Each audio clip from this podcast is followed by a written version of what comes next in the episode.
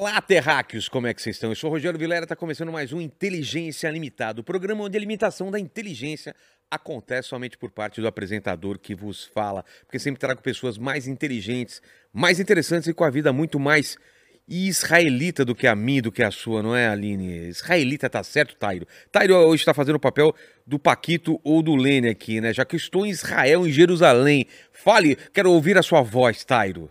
Muito obrigado, meu Xuxo. Eu sou muito aqui honrado. eu sou o Paquito, você é meu Xuxo. tá certo, cara.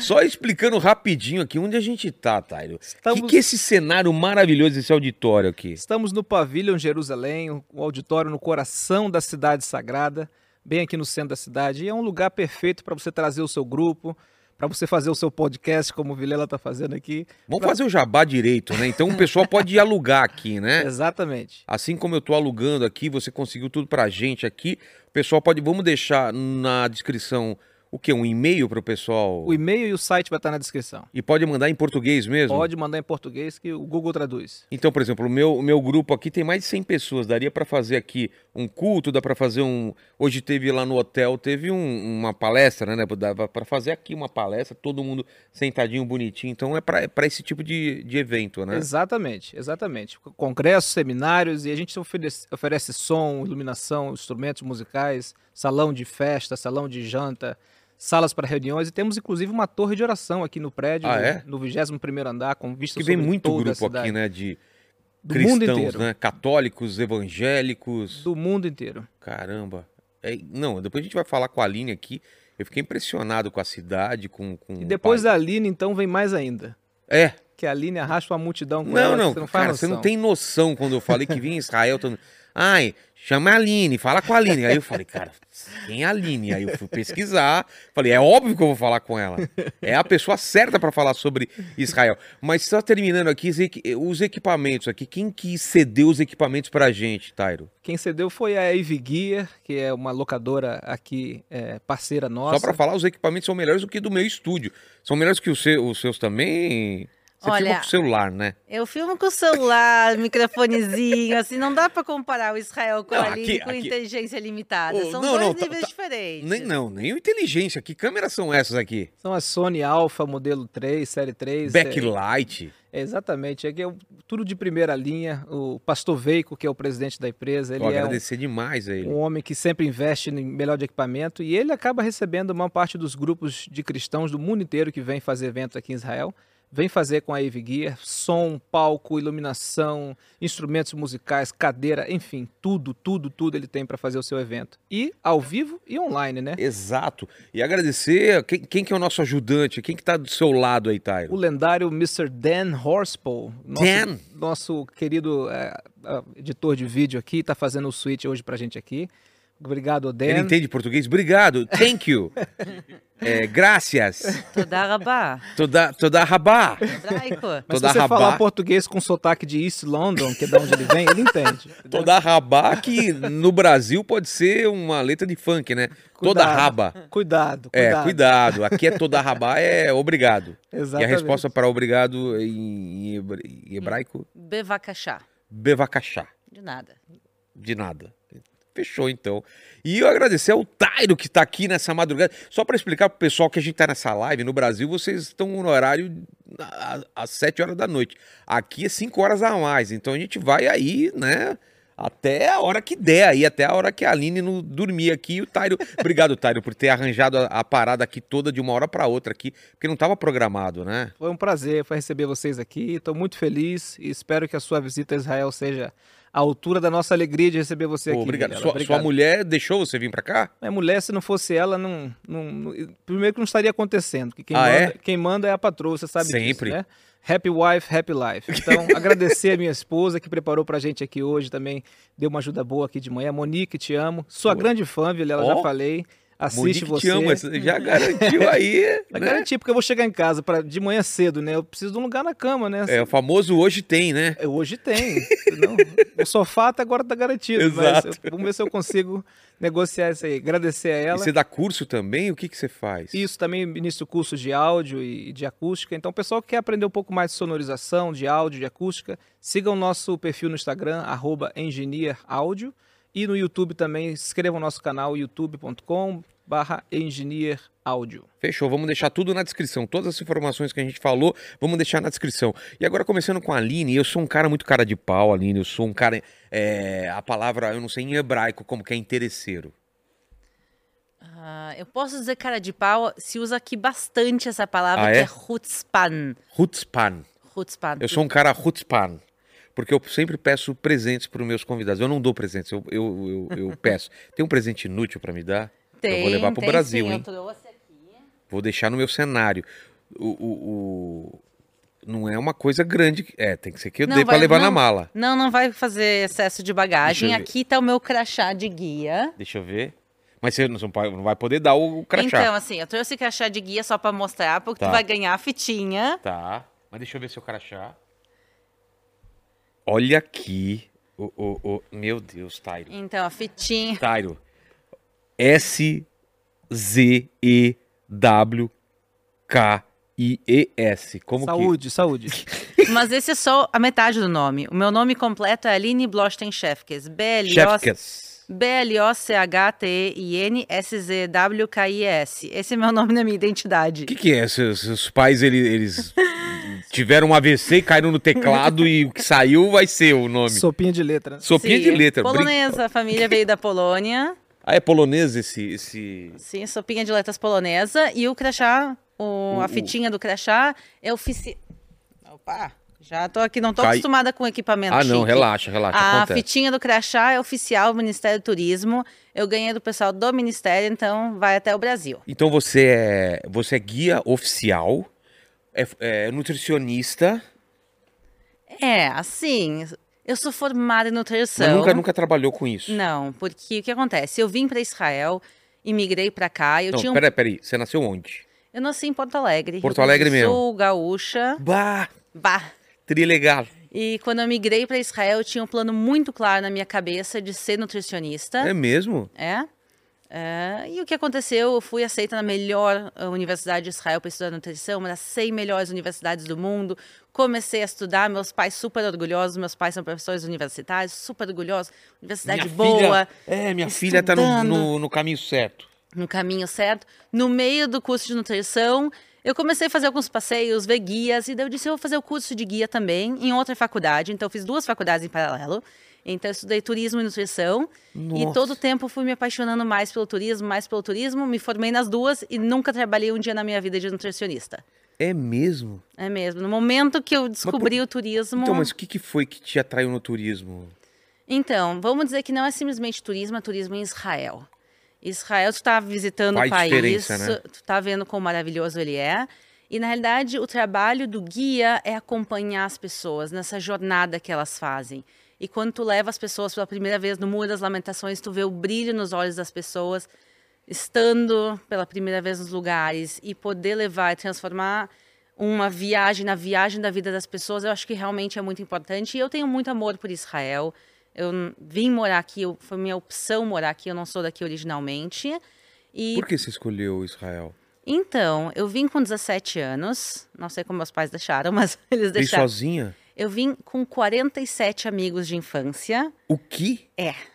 Então, a gente veio, a gente fazia parte de um movimento juvenil e a gente organizou os 47 pessoas, todo mundo tinha entre 17 e 18 anos, e a gente veio morar em Israel sem adultos. Outra vez, eu não sei como meus pais deixaram. Nossa! Então a gente vai fazer um ano em Israel de trabalho voluntário e estudos. E nesse um ano eu fui vendo Israel, fui gostando cada vez mais, cada vez mais. No final do ano eu já estava assim dizendo, eu quero ficar por aqui. Mas eu disse, olha, foi um ano muito lindo, amigos, festa, conhecer Israel, essa não é a vida real. Eu vou embora, a vontade vai passar.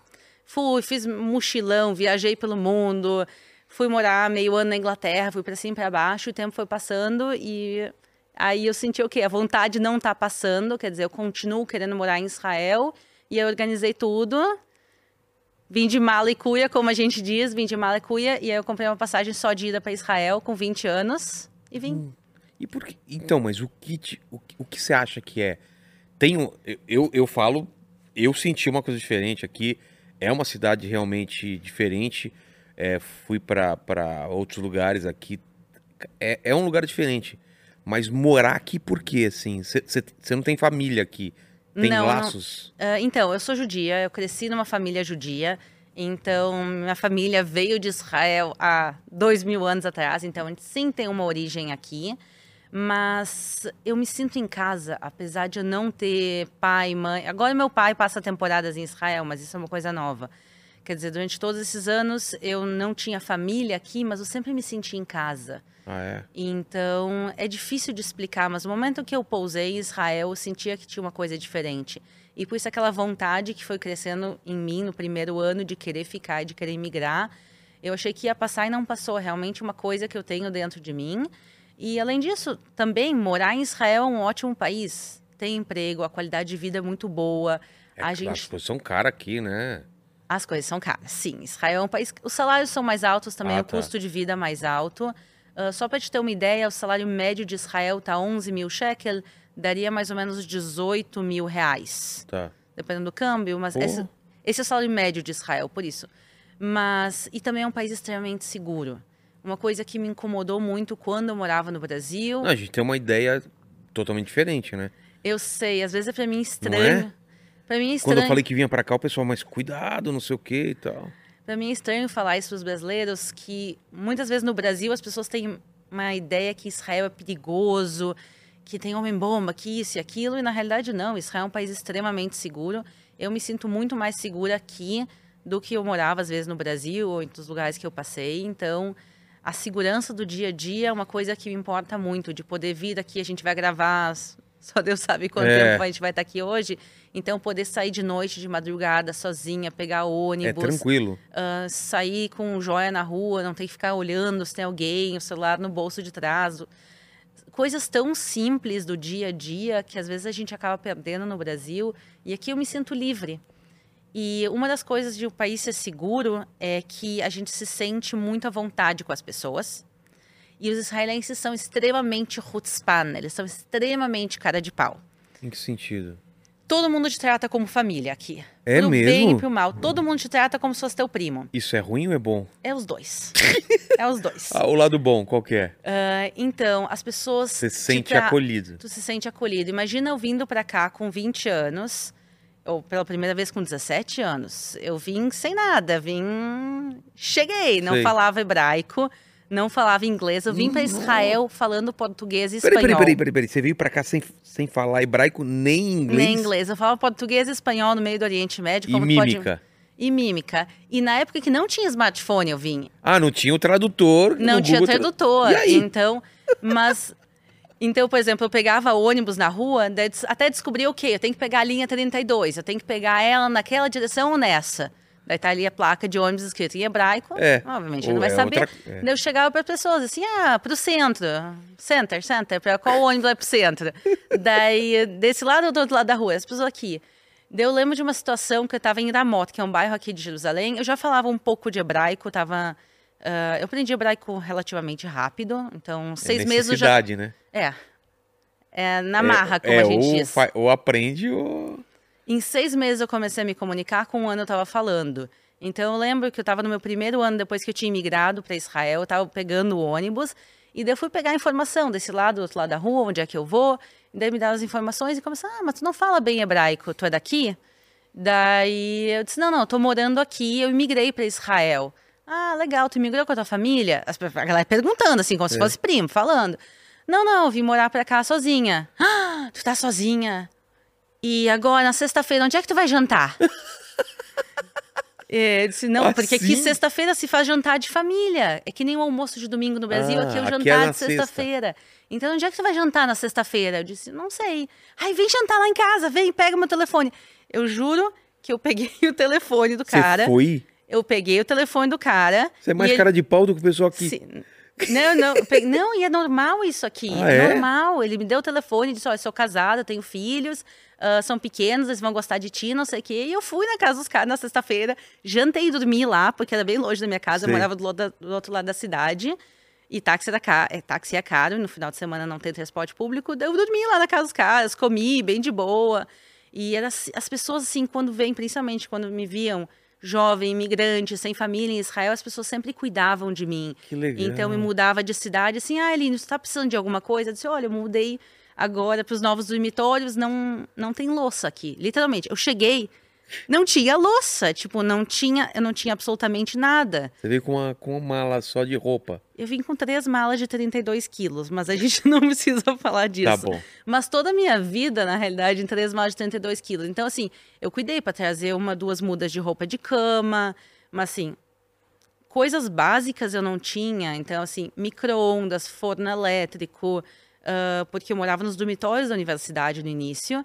Então eu não tinha absolutamente nada. E as pessoas, assim, olha, tem umas louças, assim, uns pratos aqui em casa sobrando. Tipo assim, me entregavam os pratos. Então eu senti muito isso aqui em Israel, fui muito acolhida. E eu sei que não é só comigo, eu vejo isso. E se tu me perguntar o lado negativo também de tudo isso, ah, é tão bonito, mas as, as pessoas se metem muito na vida um dos outros. Não vamos falar de nomes, mas hoje eu encontrei uma pessoa que mora aqui em Israel. Eu estava vindo para cá e já é tarde. A pessoa olhou para mim e disse: mas tu tá com uma cara de cansada. então eu disse, muito obrigada. legal. Eu, eu me arrumei toda pra ir gravar, e é isso que tu me diz. Então, Falam as- da roupa assim, tipo, essa roupa não tá legal, umas coisas Sim, assim. falam assim, ah, tu deu uma engordada. juro, juro que eles falam isso. O pessoal daqui é minha mãe, então. Minha mãe é, É. assim. Minha Tem uma sempre- história que eu adoro. Meu pai foi para o supermercado e ele voltou depois para casa chocado. Eu disse, o que aconteceu? Ele disse que estava fazendo compras no carrinho. E daí veio uma senhora, olhou para ele, olhou pro carrinho dele, olhou para ele, olhou pro carrinho, foi no carrinho, pegou de dentro do carrinho dele um pacote de pão, tirou, botou na prateleira, pegou outro pacote de pão, botou dentro e disse: Esse é mais fresco e foi embora. Tipo assim, é tipo o que tua mãe faria contigo, Exato. é o que as pessoas estranhas fazem aqui. Todo mundo dá palpite na vida de todo mundo.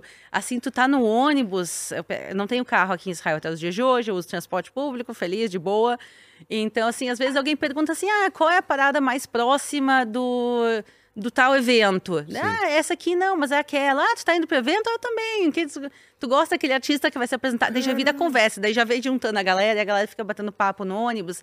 Então, eu me sinto muito bem, que apesar de eu não ter família originalmente em Israel, ah, eu sempre fui muito bem acolhida e tu se sente em família. Eu acho que isso também faz que a gente se sinta em casa. Então, é um país com uma cultura bem diferente da nossa, mas que eu gosto muito de estar aqui.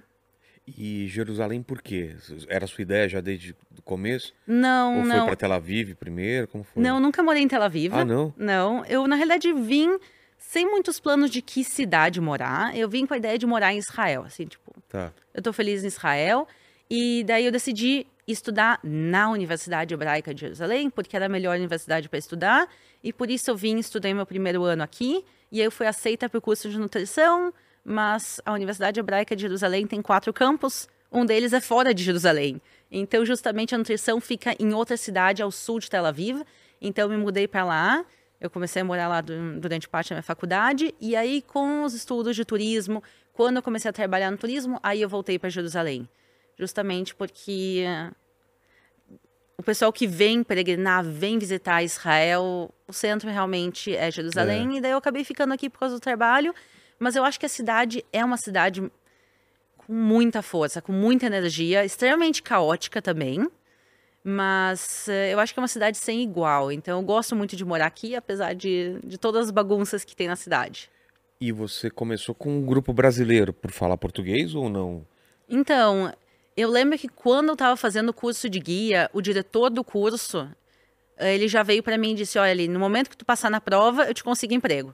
É, porque. Ele disse, tem, tem, tem uma falta de guias em português em Israel. Imagino. Porque tem outros países, obviamente, que falam português, mas muitos brasileiros vêm a Israel, muitos mesmo. É um dos países com o maior número de turistas para Israel é o Brasil. Ah, é? Então, é.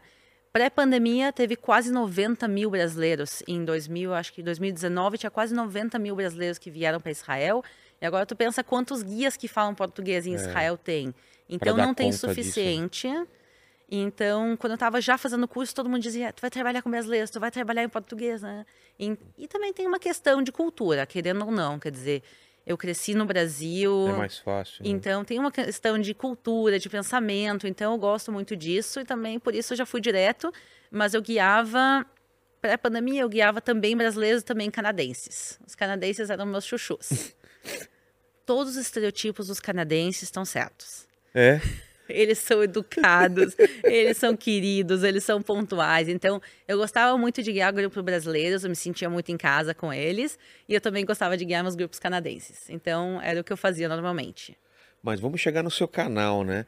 Porque até aí você era guia e não tinha um canal, não, não gravava nada. Não, nunca foi disso. É? Você uh... começa a trabalhar como, como guia que ano, mais ou menos? Eu comecei em 2011. 2011, você não era casada? Não, não era casada. E. Hum, sim, eu casei em 2015. Não, 2015 eu conheci meu marido, 2016 a gente casou. Tá. Aqui o negócio é rápido. É, tô vendo. Um é rápido. Ano. do momento é que a gente se conhece. Não. É uma pressão? Do... Não.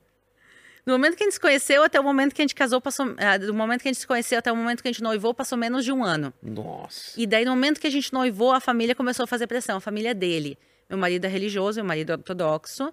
E a família dele, meu sogro é rabino, com todo capota ah, é? preta, chapéu, a barba, tudo. Eles são uma família bem religiosa.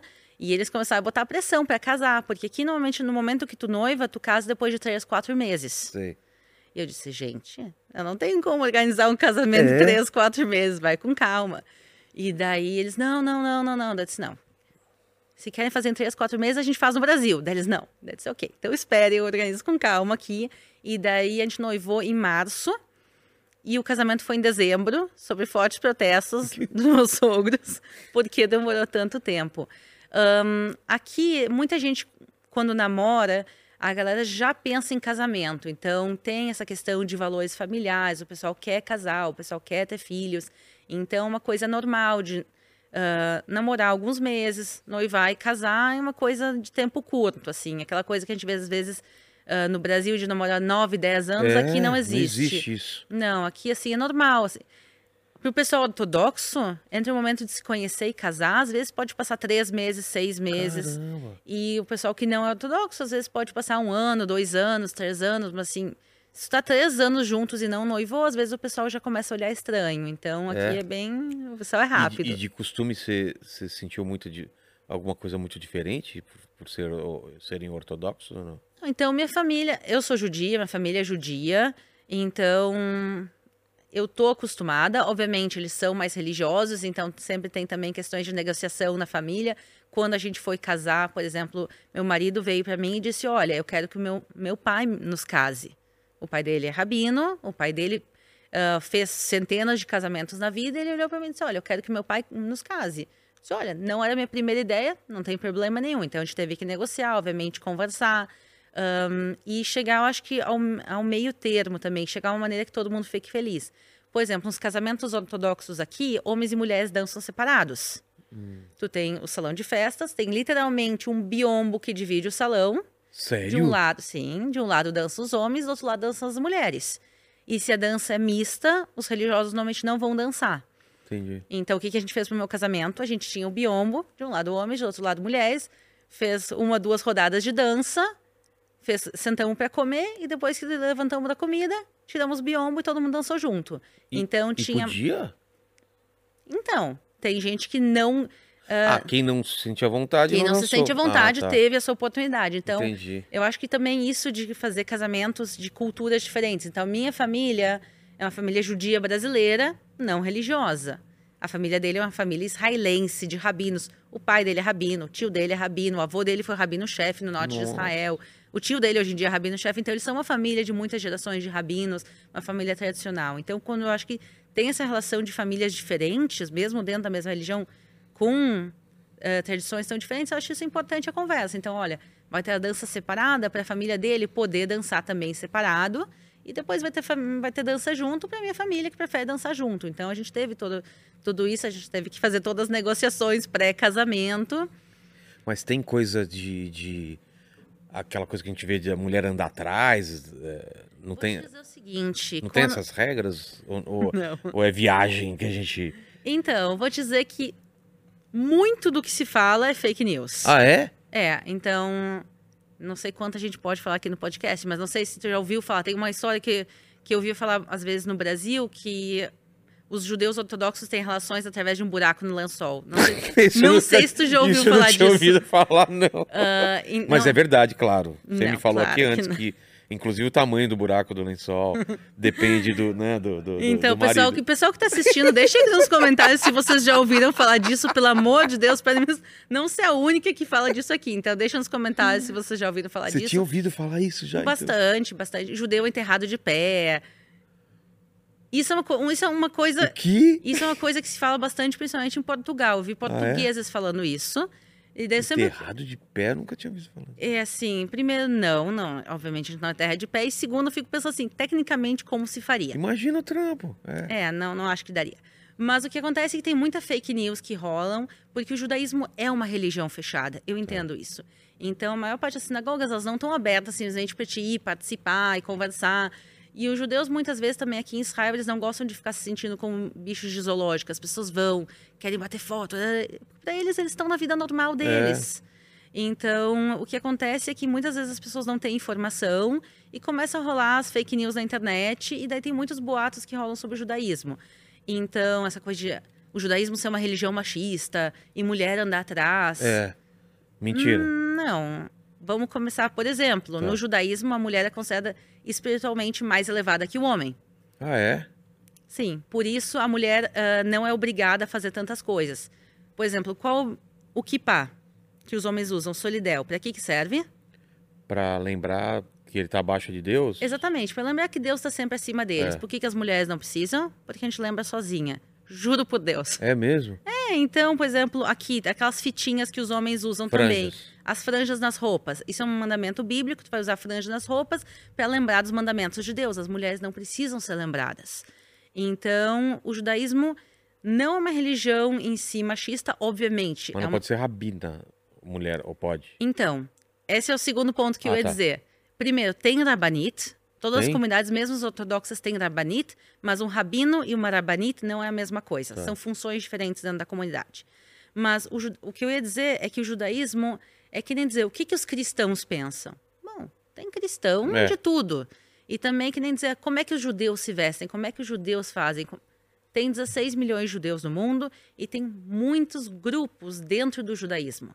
Então tem alguns pequenos grupos que são extremamente machistas, mas eles são a minoria da minoria. Entendi. Um exemplo é o seriado aquele Nada Ortodoxo, é o filme Nada Ortodoxa, que mostra raspando a cabeça da mulher e tem umas coisas, umas cenas bem chocantes, que ela caminha atrás do marido, É. umas coisas.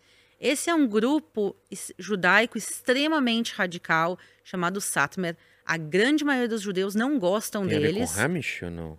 Hamish? Não, não. Eles, a- a- as roupas às vezes podem lembrar, mas não. Eles são um grupo judaico, eles são algumas centenas de famílias em Israel só. É, são poucos. São poucos. E, e acaba às vezes que as pessoas, ah, isso é o judaísmo. Não. Esse aqui é uma pequena minoria. E dentro do judaísmo tem muitas e muitas raízes. Então, a maioria dos judeus, ah, a mulher e o homem ah, têm boa relação. Tem, Mesmos ah, direitos. tem mesmos direitos. ah, então, a maioria do judaísmo tem essas pequenas exceções. E o problema é que muitas vezes as pessoas olham para exceção É. e acham que é a regra. Mas, Então, mas não tem o que fazer. Transam com um buraco no lençol. Exatamente. É, a linha acabou de. Alguém- essa, alguém vai essa, essa eu não tinha. Eu nu- nunca. Alguém vai pegar e recortar só esse pedaço É, do vídeo e postar e vai exatamente. virar de novo fake news. Que mais que você que você sentiu diferença aqui quando você veio aqui? A comida você já estava acostumado ou não? Não, eu- É? na aqui a comida em Israel é bem mais apimentada do que na- no Brasil. Você achou? Eu sou gaúcha.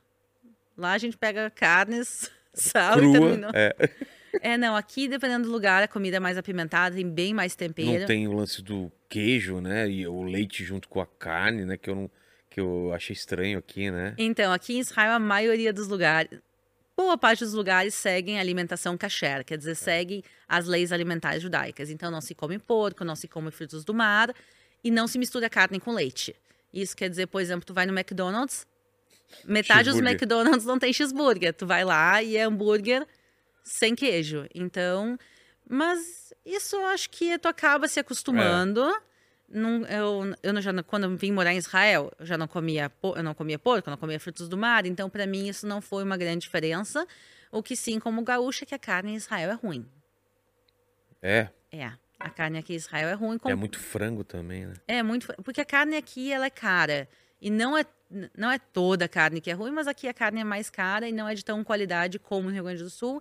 Então aqui, quando a galera fala, vamos fazer churrasco, eu disse, é, churrasco. Aí você E daí a vai. galera vai ter hambúrguer industrializado, Ah, e não, salsicha, Não, não, não. pita.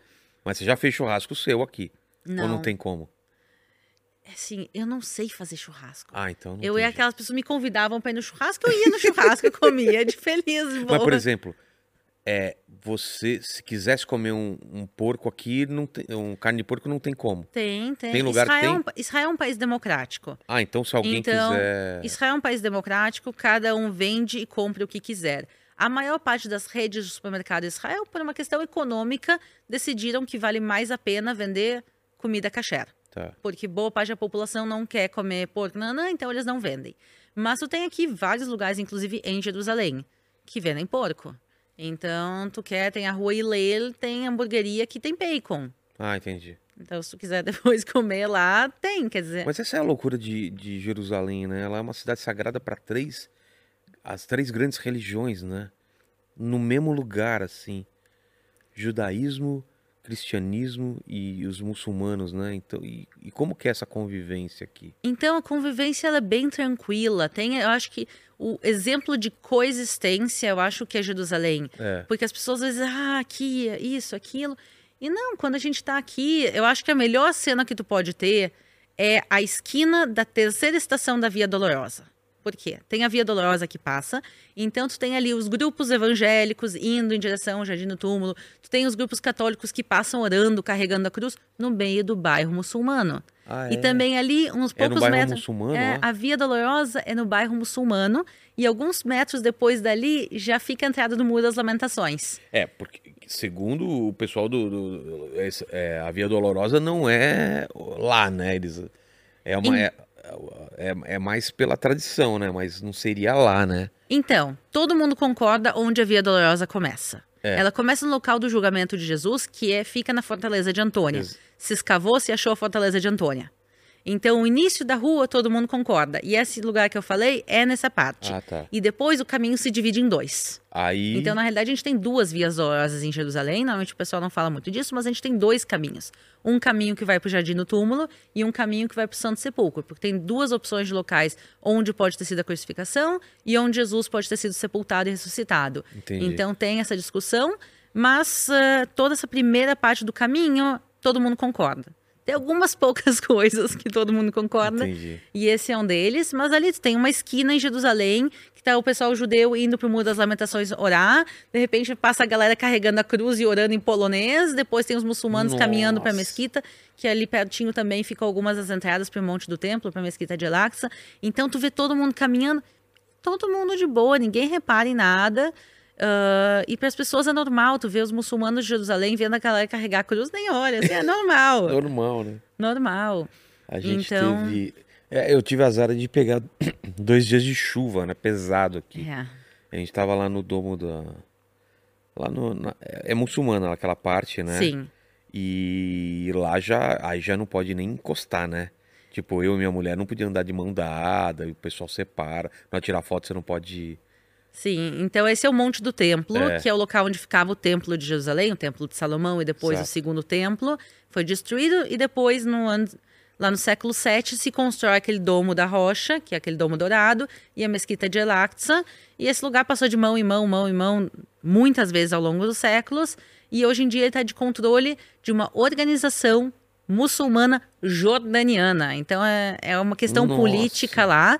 E Eles que, que colocam as regras lá. Exatamente. Foi um, ah, quem coloca as regras hoje em dia é o WACF, que é uma organização muçulmana, e aí é Ala Islã. Exato. Então, homem e mulher não pode se tocar. Cobriu a não pode entrar- cabeça. Ahn, não é obrigatório para as mulheres cobrirem a cabeça. não? Mas eh, eles, eles, Recomendo. eles olham às vezes É, meio eu tava torto. com esse, com, com essa, eu ia sair do hotel, você já riu, né? Eu saí do hotel com essa, com essa calça aqui, o, o pastor falou, acho melhor colocar uma outra. Aí É. eu fui com uma toda preta. eu não sei, mas pode ser que encrenquem com isso, né? É, às vezes eles encrencam. Então, lá em cima também não pode subir com nada que não seja muçulmano. Então, tu não pode subir com uma É, Bíblia, cruz, com uma cruz, qualquer símbolo religioso, estrela de né? Davi, nada. Então não pode subir com nenhum símbolo religioso que não seja muçulmano, não pode subir com bandeira, nem bandeira do Brasil. O quê? Não pode? Vira e mexe lá, dá problema porque os grupos brasileiros adoram levar bandeira, então eles chegam lá na entrada e a segurança confisca as bandeiras, depois devolve na saída, mas assim, eles confiscam Mas as por bandeiras. quê? Porque eles acham que é religioso ou não? Ah, porque, porque eles implicam com Ah. tudo. Faz Sinceramente, não, parte. sinceramente dificultar. não tem motivo. Se dá pra dificultar, né? É, então assim, é aquela coisa assim, podia ser mais tranquilo, não precisa. Não precisa ser mais tranquilo, vamos fazer do caminho chato. Então, assim, não pode subir com bandeira, não pode subir com instrumento musical, Nossa. não pode subir uh, com bebida alcoólica, o que faz sentido. É. Ah, então, tem uma série de limitações. Então, tipo, tu chega lá na entrada, tem uma lista. Não pode subir com drone, não pode subir com tablet. Tablet? É, tablet não pode. Tem uma lista enorme de coisas que não pode subir. Então, na entrada, ah, eles têm uns armários ali. Não sei se tu reparou, onde Vi. tu entrar tem os armários, porque tem tanta coisa que não pode subir que a galera chega lá e diz: não, põe no armário. Ah, tu tá com a bandeira do Brasil, põe no armário. Não sei o que, põe no armário. Eles vão enchendo Eu os deixei armários. meu filho no armário, né? Não podia subir com ele. Brincadeira. Então, mas é a realidade. A gente tem que entender que tem também, por mais que Israel te- fale que Israel seja super seguro, tem suas questões também sensíveis e políticas. E o local mais sensível de Israel é o Monte do Templo. E por Ah, isso é? também todas essas ahn, todas essas regras são colocadas e a gente entende. Então a gente cumpre as regras, obviamente, a gente ri um pouco delas, que às vezes são um pouco absurdas, mas a gente entende que as regras existem, a gente cumpre elas e assim a gente sobe também com os meus grupos. A gente sobe lá em cima no Monte do Templo. E e você falou de segurança, você nunca passou perigo aqui, assim, de ataque, de alguma coisa? Não, não. Ahn, aqui, assim, eu tive minha carteira batida uma vez em Israel, quando eu estava bem no início, eu estava num lugar Ah, é? turístico. Então, isso aconteceu, mas, assim, foi uma distração minha. Eu tava jogada minha carteira no bolso aberto, na mochila de trás, num lugar super turístico em Tel Aviv, aconteceu. brasileira dá esse mole, né? Aí você pensa, putz, não... É que eu tava, eu tava tão acostumada a pensar que Israel, Israel. É. Pode acontecer. Tu pode ser assaltado em qualquer lugar do mundo. Pode ser assaltado na Suíça, tu pode ser assaltado em Israel, tu pode ser assaltado no Brasil. Então, obviamente, qualquer lugar que tu vai, é bom, é bom ter um bom senso. Então, isso já aconteceu. Mas, assim, de presenciar violência, nunca. Mas de terrorismo, essas... A gente deu azar aqui, né? Porque a gente, uns dias atrás, aconteceu, né? Uma... Sim, fazia muito tempo que não tinha um atentado em Jerusalém. A gente acabou tendo ah, de sexta para sábado ahn, dois incidentes, na realidade, aqui em Jerusalém, dois atentados. Ah, pessoas faleceram, inclusive, e ah, a cidade ficou realmente em choque. Não, não é uma coisa que acontece normalmente. E, ahn, mas, obviamente, as pessoas responsáveis já foram pegas, a situação já voltou ao normal, mas cada vez que acontece é um choque. Então, fazia muito tempo É. que não acontecia, então aconteceu dessa vez de novo. Mas essa coisa de mísseis, de, de coisa, nunca chega... Então, ah, uma vez a cada quantos anos o Hamas lança mísseis? O Hamas é o grupo terrorista que controla a faixa de Gaza. Uma vez a cada quantos anos eles lançam mísseis em direção ao centro do país, Tel Aviv e Jerusalém?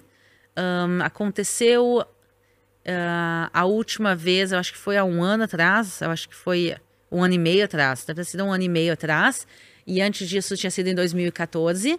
E o que acontece é que eles lançam mísseis, e daí tu vê na mídia saindo. O Hamas lançou 200 É, mísseis contra 300, Israel, 200. mísseis contra Jerusalém. Coisa pra caramba. Só que eles esquecem de botar a segunda metade da frase. Que é? Que Israel tem sistema antimísseis e os mísseis são interceptados e nenhum míssil caiu. Isso que é absurdo, né? É muito eficiente. o- Então, é. É o seguinte, Israel investe muito em tecnologia e entre isso, muita da tecnologia é tecnologia de defesa. Então, Israel tem o que se chama Iron Dome, que é o domo de ferro, em hebraico a gente chama Kipat Barzel.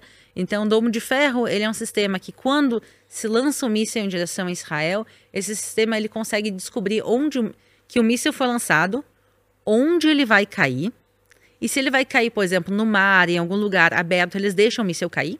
Ah, é? É. Ah, porque é muito caro interceptar Ah, tá. míssil. É muito caro interceptar míssil. Então, se vai cair um lugar aberto, eles deixam cair. Cai no mar, cai no meio do deserto, eles deixam. E se ele está indo para qualquer zona que tem população, eles mandam um míssil em contra e explode no ar e cai. Então, por exemplo, lançaram contra Jerusalém? Sim, aconteceu. Mas a gente tem sistema antimíssil, eles não caem.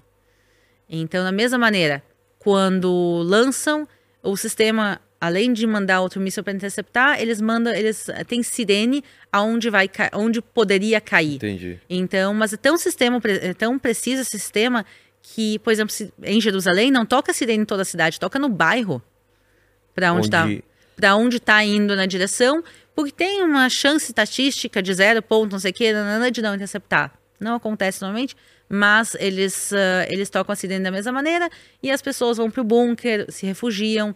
Então, isso acontece. Só que isso é uma vez a cada quantos anos? A gente sabe que a gente tem sistema antimísseis, a gente sabe que Israel vai fazer de tudo para proteger sua população como um todo. Então, é uma realidade. Eu sei que é uma realidade estranha, eu acabei me acostumando. Ah, eu morei em Israel, eu morei no sul de Israel, 40 quilômetros de Gaza, Nossa. antes de ter o sistema de antimísseis. E aí a realidade era outra. Qual é a realidade lá? A realidade. Lá é mais perigoso. Lá era uma época que podia cair. Eu lembro que eu, eu ouvi mísseis caindo. Ah, é? É. Mas isso era quando eu estava no início aqui em Israel ainda, antes de ter o sistema antimísseis. E aí era realmente uma realidade diferente.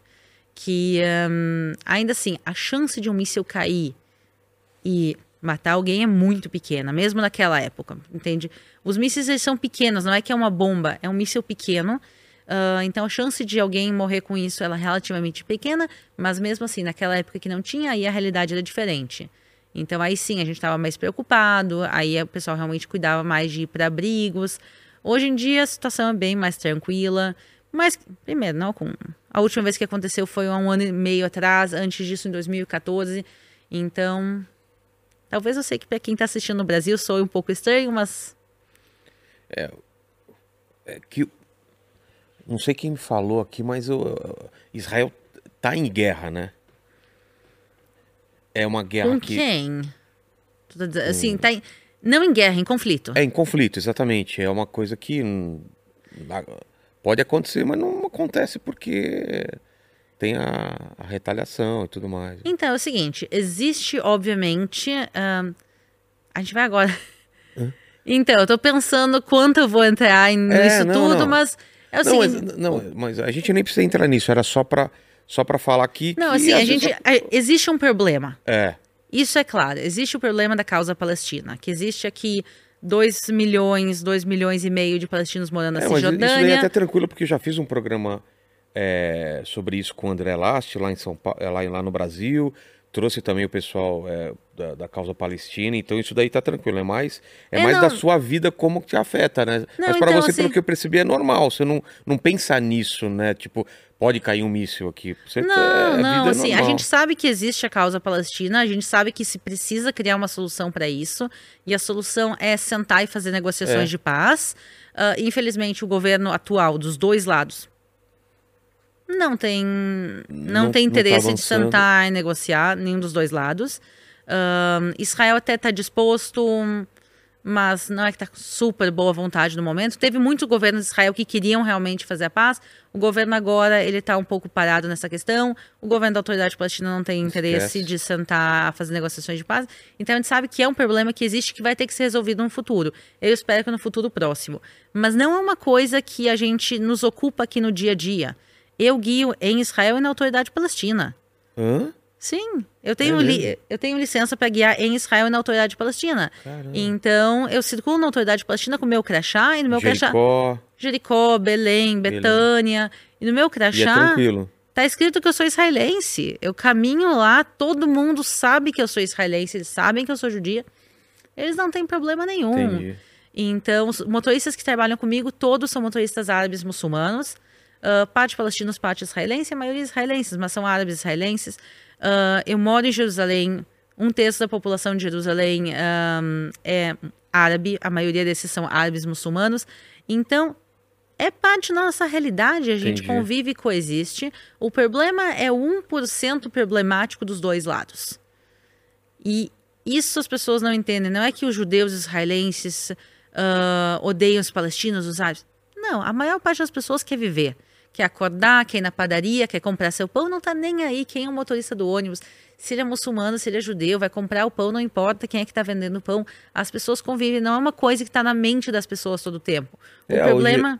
Hoje eu fui no bairro armênio, aí você passa pro bairro muçulmano, o bairro judeu, é tudo meio um do lado Sim, do outro, todo né? mundo mora junto, É. todo mundo convive, quer dizer, não tem uma separação na cidade. Tem, os, obviamente, os bairros, mas não tem uma separação. É. Todo mundo passa por tudo que é lugar, todo mundo convive. Então, a maior parte das pessoas realmente quer viver o seu dia a dia e quer uma solução, apesar de, obviamente, as pessoas às vezes têm visões diferentes do que vai ser essa solução. Mas a maior parte das pessoas quer viver a sua vida e o problema é 1% Claro. que está impedindo o processo de paz e 1% que está causando terrorismo.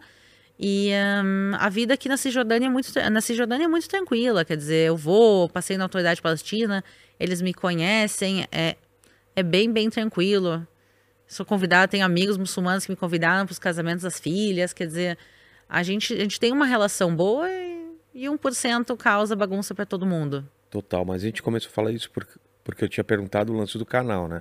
Aí você casa, é, tá trabalhando como guia, quanto tempo depois começa a ideia do canal e por que, que vem essa ideia? É uma necessidade que, que você tinha de... Pandemia. Ah, por causa da... causa é que da nem eu, quando o podcast foi na pandemia também que comecei. É, então. então que Fechou aconte- tudo na pandemia aqui também? Exatamente. Eu trabalhava com turismo. As Nossa. fronteiras de Israel fecharam. Eles tiraram uma carta de demissão coletiva para todos os guias de Israel Meu. e avisaram que tá todo mundo demitido até nova ordem. Que, que Simples gostoso. assim. Simples Que assim. legal. Não, assim, se eu posso dar, assim, pelo menos eh, falar bem, eles tiraram a carta de demissão coletiva, mas também avisaram que todo- todos os guias vão receber seguro-desemprego. Tá. Então, assim, eles tentaram ajudar a pagar um valor mensal, obviamente não um salário, mas assim, ajudar, eles tentaram fazer alguma coisa, mas assim, todos os guias, de repente, do dia para noite a gente estava desempregado, Israel fechou, e sem, Israel E sem previsão de e voltar. sem previsão. E Israel fez lockdown mesmo. Mesmo? Mesmo, não dá pra sair 100 metros fora de casa Caramba. sem uma justificativa. Fechou tudo. Morreu muita gente aqui? Não. Quer dizer, morreu, morreu gente, Comparativamente. mas comparativamente menos do Tá. que nos outros países. Justamente, Israel foi o primeiro país a fechar suas fronteiras para a China, foi um dos primeiros países a fechar as fronteiras. Em março de 2020, Israel já tinha fechado todas as fronteiras para todo mundo. Ninguém entra, ninguém sai do país. Então, Israel fechou as fronteiras, Israel fez lockdown, Israel foi um dos primeiros países a fazer vacinação. Então, Israel foi, foi bem avançado e por isso diminuiu um pouco ah, os danos da pandemia Mas, aqui. tipo, é, todos os, esses sítios turísticos, tudo vazio, sem ninguém. Não, eles fecharam, as igrejas fecharam as portas. Ah, é? Sim. Foi a primeira vez que a igreja do Santo Sepulcro fechou desde a época da peste negra, Nossa. aqui da peste negra em Israel. Quer dizer, fazia séculos que, que não acontecia nada desse tipo, mesmo na época que tem conflitos, isso aqui. Sei. As coisas continuavam. Nada, tinha fe- Nada fechou, só a Nada. pandemia aqui. A pandemia fechou tudo. Simplesmente o pessoal disse: pra que, que a gente vai abrir restaurante, igreja? Im- Imagina, igrejas fecharam as portas. disseram, Não tem peregrinos vindo. Muitas igrejas elas são igrejas para peregrinos. As, mesmo o pessoal cristão de Israel não tem como se locomover para chegar até os lugares. Eles simplesmente fecharam tudo.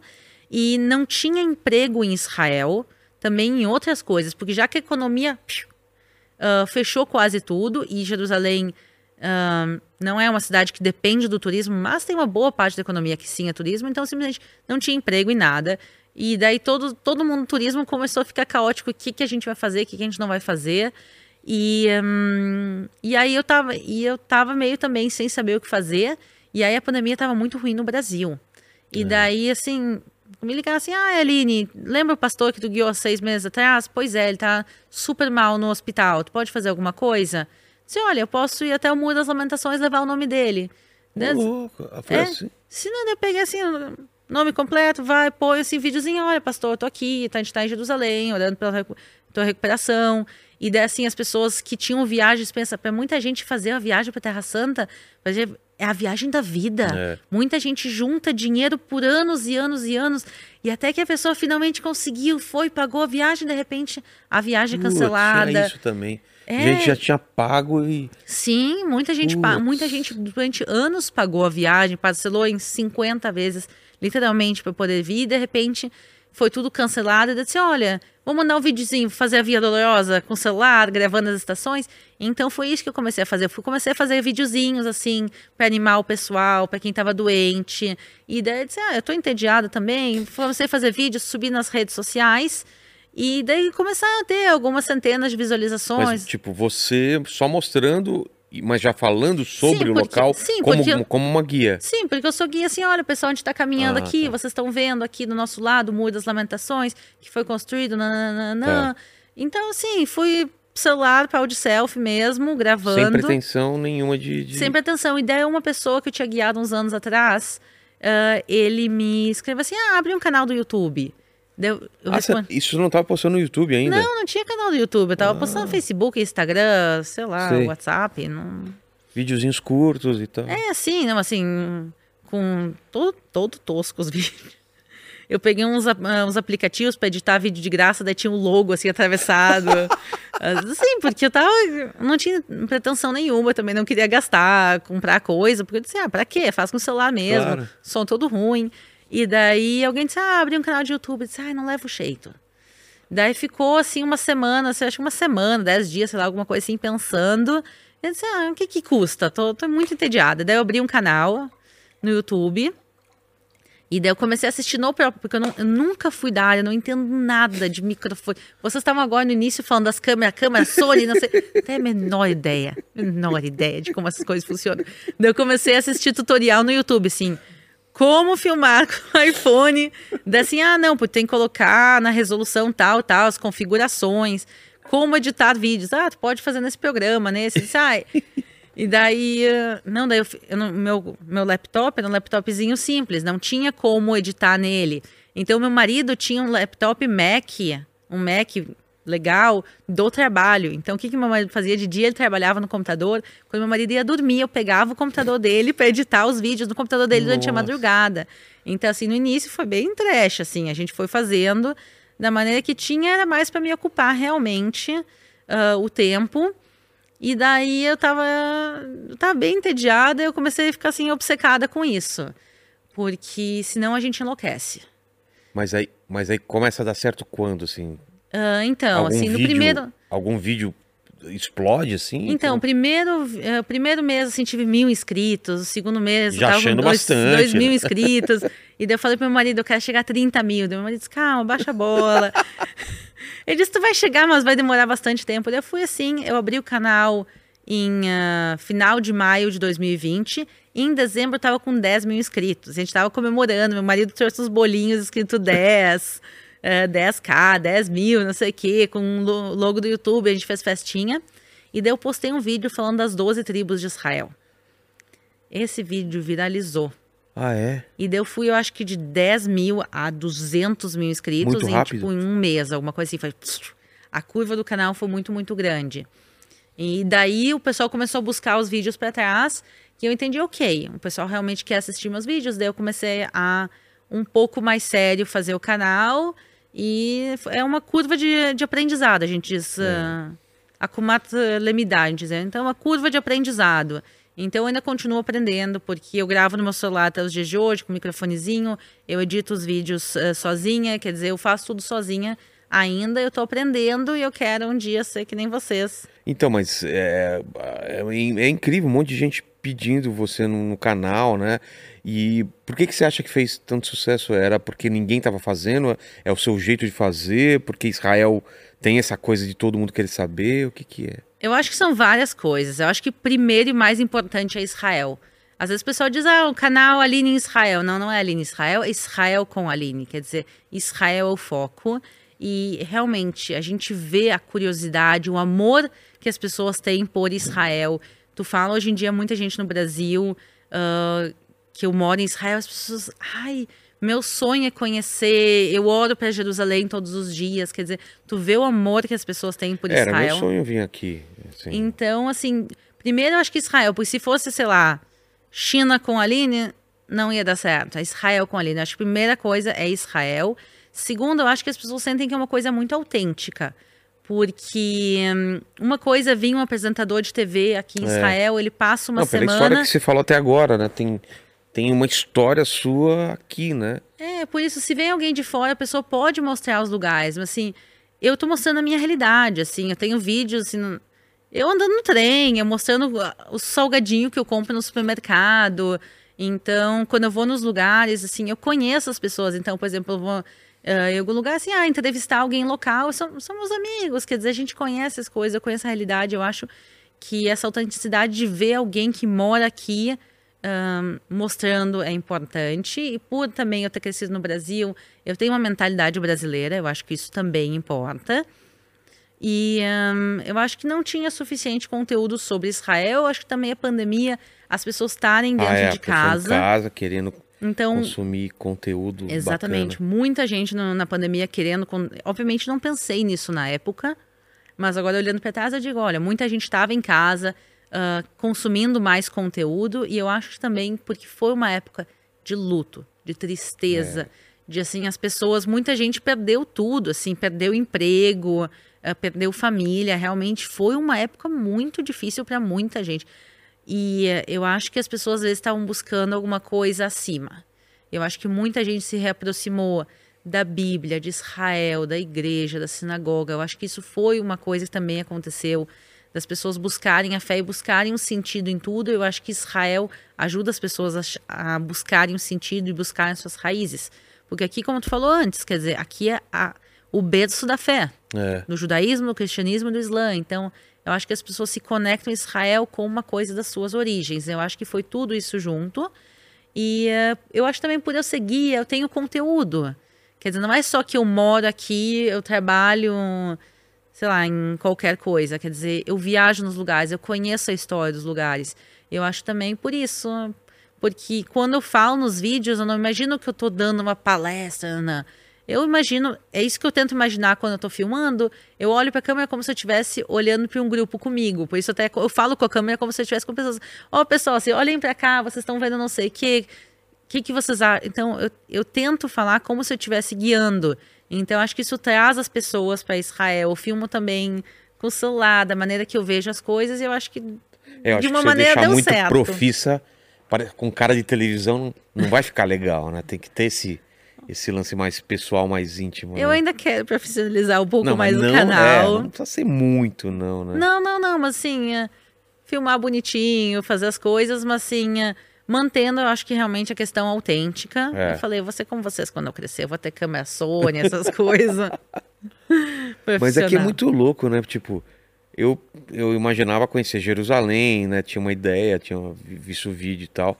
Mas eu não imaginava Massadas, por exemplo. É uma coisa tão absurda. Fala pro pessoal o que, que é. Você pega um. Tá no meio do deserto, mar morto, pega um teleférico e vai para cima de uma montanha. Fala, pessoal, o que, que é Massada? Massada é um palácio. Então, pessoal. É. Massada é um palácio dentro de uma fortaleza, em cima de uma montanha, no meio do deserto, construída há dois mil anos atrás. Então, a ideia de Massada é que foi construída pelo rei Herodes há um pouco mais de dois mil anos atrás, e ele era completamente megalomaníaco e paranoico. Então, ele constrói Aí eu acho que o turismo de Israel perderia 50% dos seus lugares se não fosse Herodes. Ele constrói. É, então muda as lamentações. A Torre de Davi não é de Davi, é de Herodes. Uh, o túmulo dos patriarcas, Cesareia Marítima, Cesareia também. Massada. Tantos dos lugares mais impressionantes que tu viu é de Herodes. O cara então, era maluco com essas coisas, né? ele constrói obras que demoraram, para outras pessoas demorariam gerações, ele constrói tudo isso e muito mais em 40 anos de reinado. Nossa. Quer dizer, ele faz muitíssima coisa e ao mesmo tempo é extremamente paranoico. Então ele todo tempo achava que tinha gente bolando planos para matar ele, para tirar ele do poder. Então ele constrói uma, literalmente uma fortaleza apocalíptica, que para se acontecesse uma guerra, uma revolução, qualquer coisa, ele poderia fugir para lá, se fechar, ninguém entra, ninguém sai de Massada e os soldados ele poderiam guerrear por ele. E, e Massada assim, tem um esquema de, de estocar, tinha um esquema de estocar comida pra caramba. Comida, esquema pra, pra água, colocar água. Tudo, quer dizer, ele constrói realmente uma fortaleza Mas a galera perfeita. não tá entendendo. O, o, eu vou pedir pro, pro, não sei se dá para colocar uma, uma imagem, coloca uma imagem pra gente do, do, do, que a gente tá falando, né? Porque é em cima de uma montanha, uma coisa absurda, né? É uma coisa absurda. E não é só ele faz, ele não só faz a fortaleza, ele faz no luxo. Ele tinha uma piscina de água aquecida, pessoal. Ele tinha uma sauna no meio do deserto. Você, na sua casa, não tem. Ele tinha no, ele no meio tinha... do deserto, no meio, em cima de uma montanha. Uma piscina de água aquecida com paredes pintadas com afrescos, é. com pisos de azulejo coloridos, mosaicos. Ele tem um palácio, não é só um palácio. Ele tem três palácios em cima de Massada. E um desses palácios, que é o Palácio Norte, que provavelmente é o que vocês viram, é, é um palácio de três andares pendurado no penhasco. é umas coisas assim que tu olha e diz assim, realmente é a loucura dele. E eh, no final das contas ele constrói tudo aquilo para guerra, né? E no final ele morre de velho e doente, né? Porque é. não aconteceu nenhuma rebelião Matou a mulher, né, que ele amava. Então, exatamente. Ele começa filhos, a imaginar é. que Miriam, que é a esposa dele, tá bolando um plano para matar ele, então só por via das dúvidas ele vai, só por via das dúvidas. É, vamos matar ele vai, antes, né? vai e mata ela antes. Uh, mas conta a lenda que ele amava muito a ela e por isso ele guarda o corpo dela num caixão cheio de mel. O meio quê? assim pra. É. Isso eu não sabia, não. Ele preserva o corpo dela num caixão cheio de mel. Pelo menos é o que a tradição fala. É amor é doce. É, exatamente. Amor é doce. E depois ele começa a imaginar que os filhos que ele teve com Miriam é. vão bolar um plano para matar ele. Então ele vai e mata os filhos. O César de Roma diz que é melhor ser o porco de Herodes do que o filho dele. Ah, Porque é? Herodes era de, a família dele, parte da judia. Então, ele não comia porco. Então, é melhor ser o porco de Herodes do que o filho Entendi. dele. Então, ele tem todo o tempo essa paranoia. Ele busca matar os inimigos. No final, realmente, ele morre de velho e doente. Mas. Mas é uma família complicada. O irmão dele se suicidou, Patsael. Assim, é família complicada. Cesari... Como que é? Cesar... Cesareia, Cesareia também é impressionante, né? Sim, ele escolheu um bom lugar. Beira do, do, do mar Mediterrâneo, bonito pra caramba. Ele também, o palácio dele era logo pertinho, né, do, do, do, do mar. Sim, ele tinha na realidade dois andares do palácio. Tinha o andar de cima e o andar de baixo era literalmente entrando para dentro do mar. E era uma piscina de água salgada. É, Tairo, Então- coloca pra gente também a imagem aí pra gente, quando a gente tá falando aí que... Então, uma piscina de água salgada, cada vez que a maré subia, enchia a piscina. E quando a maré baixa, esvazia a piscina. Então, ele tinha uma troca de Nossa! água com a água do mar. Ele tinha lá Hipódromo. hipódromo, teatros. Teatro. Quer dizer, o alto do alto luxo não é só um palácio, quer dizer, tudo com L afrescos, pintu- ponto, né? E Massada, eh, não Massada, desculpa. E eh, Cesareia, ele vai cobrir a cidade de mármore. Então, se tu chegasse no teatro, era coberto de mármore. E o mármore vinha da- de onde? Essa é a questão, não tem mármore em Israel, em nenhum Então- lugar. O mármore mais próximo é na Grécia ou na Turquia. Ele literalmente trouxe navios cheios de pedra. Por mais que sejam pedras bonitas como mármore, mas ele trouxe navios cheios de pedra do outro lado do Mediterrâneo, da Turquia e da Grécia, para Israel, para fazer bonito. E no final, hoje em dia, a gente não vê mais a maior parte do mármore, porque mais Só- tarde, quando ah, os uh, turco-otomanos conquistam Israel, eles também querem construir em mármore. Mas em vez de ter, que ir até a Turquia buscar Já mármore, tava tudo lá. eles foram até Cesareia, fizeram a limpa e construíram. Então, se tu for hoje em dia, por exemplo, na cidade de Acre, a gente tem Acre no Brasil, tem Acre em Israel também. Se tu for na cidade de Acre, Acre, tu vai ver lá uma cidade forrada de mármore. Originalmente foi trazido aquele mármore há dois mil anos atrás. Então, realmente é inimaginável as construções que ele fez. O próprio Templo de Jerusalém, a última versão do templo, foi construído pelo rei Herodes. É. O Muro das Lamentações é um pedacinho daquilo. Um- o templo, o complexo do templo, ele tinha de ponta a ponta meio quilômetro. Meio quilômetro. E ele fez aquilo pra quê? Porque tinha, tinha o primeiro templo, né? Que foi destruído. Isso. E ele quer fazer um mais suntuoso, maior, é. Então, a história é a seguinte: Salomão constrói o primeiro templo, o templo vai ser destruído e 70 anos depois vai ser reconstruído pelo povo de Israel. Mas vai ser um templo pequeno e simples. E aí Herodes, megalomaníaco, É. ele vê o templo Deixa de... comigo, é. Ele deixa comigo e ele faz uma ampliação do templo.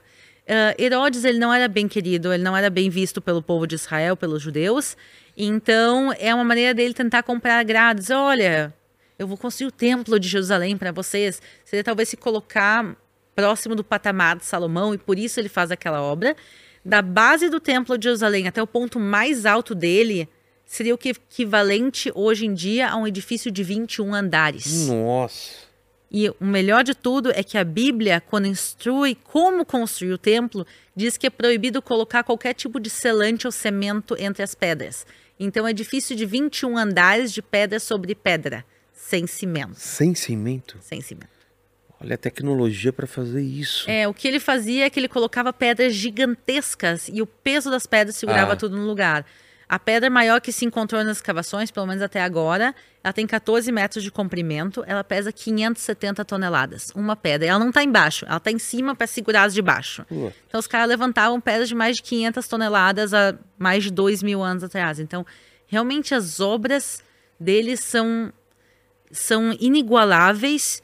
Por mais que a gente possa falar da loucura dele, de como ele era sanguinário, de quantas coisas erradas ele fez. Mas na ele tinha um bom construção. gosto. O, o danado tinha um bom gosto. É, mas é uma, é uma loucura ao mesmo tempo que ele faz. Mas são tantos, tantos pequenos detalhes que tu vê a genialidade. Por exemplo, ele não queria que as pessoas subissem correndo no Templo de Jerusalém. O que, que ele faz? Ele faz degraus de tamanhos diferentes. subindo, porque se tu sobe correndo nos É, degraus, não- tu cai. Você cai, né? Então é isso que ele faz. Ele faz degraus de tamanhos diferentes. Ele faz também são os pequenos detalhes. Todas as pedras do muro, elas têm uma moldura com uma textura em volta. Pra quê? Pra nada. Pra ficar Porque- bonito. É. Mas ele consegue fazer texturas diferentes na pedra há dois mil anos atrás. Tudo manualmente. Quer dizer, ele faz texturas nas pedras.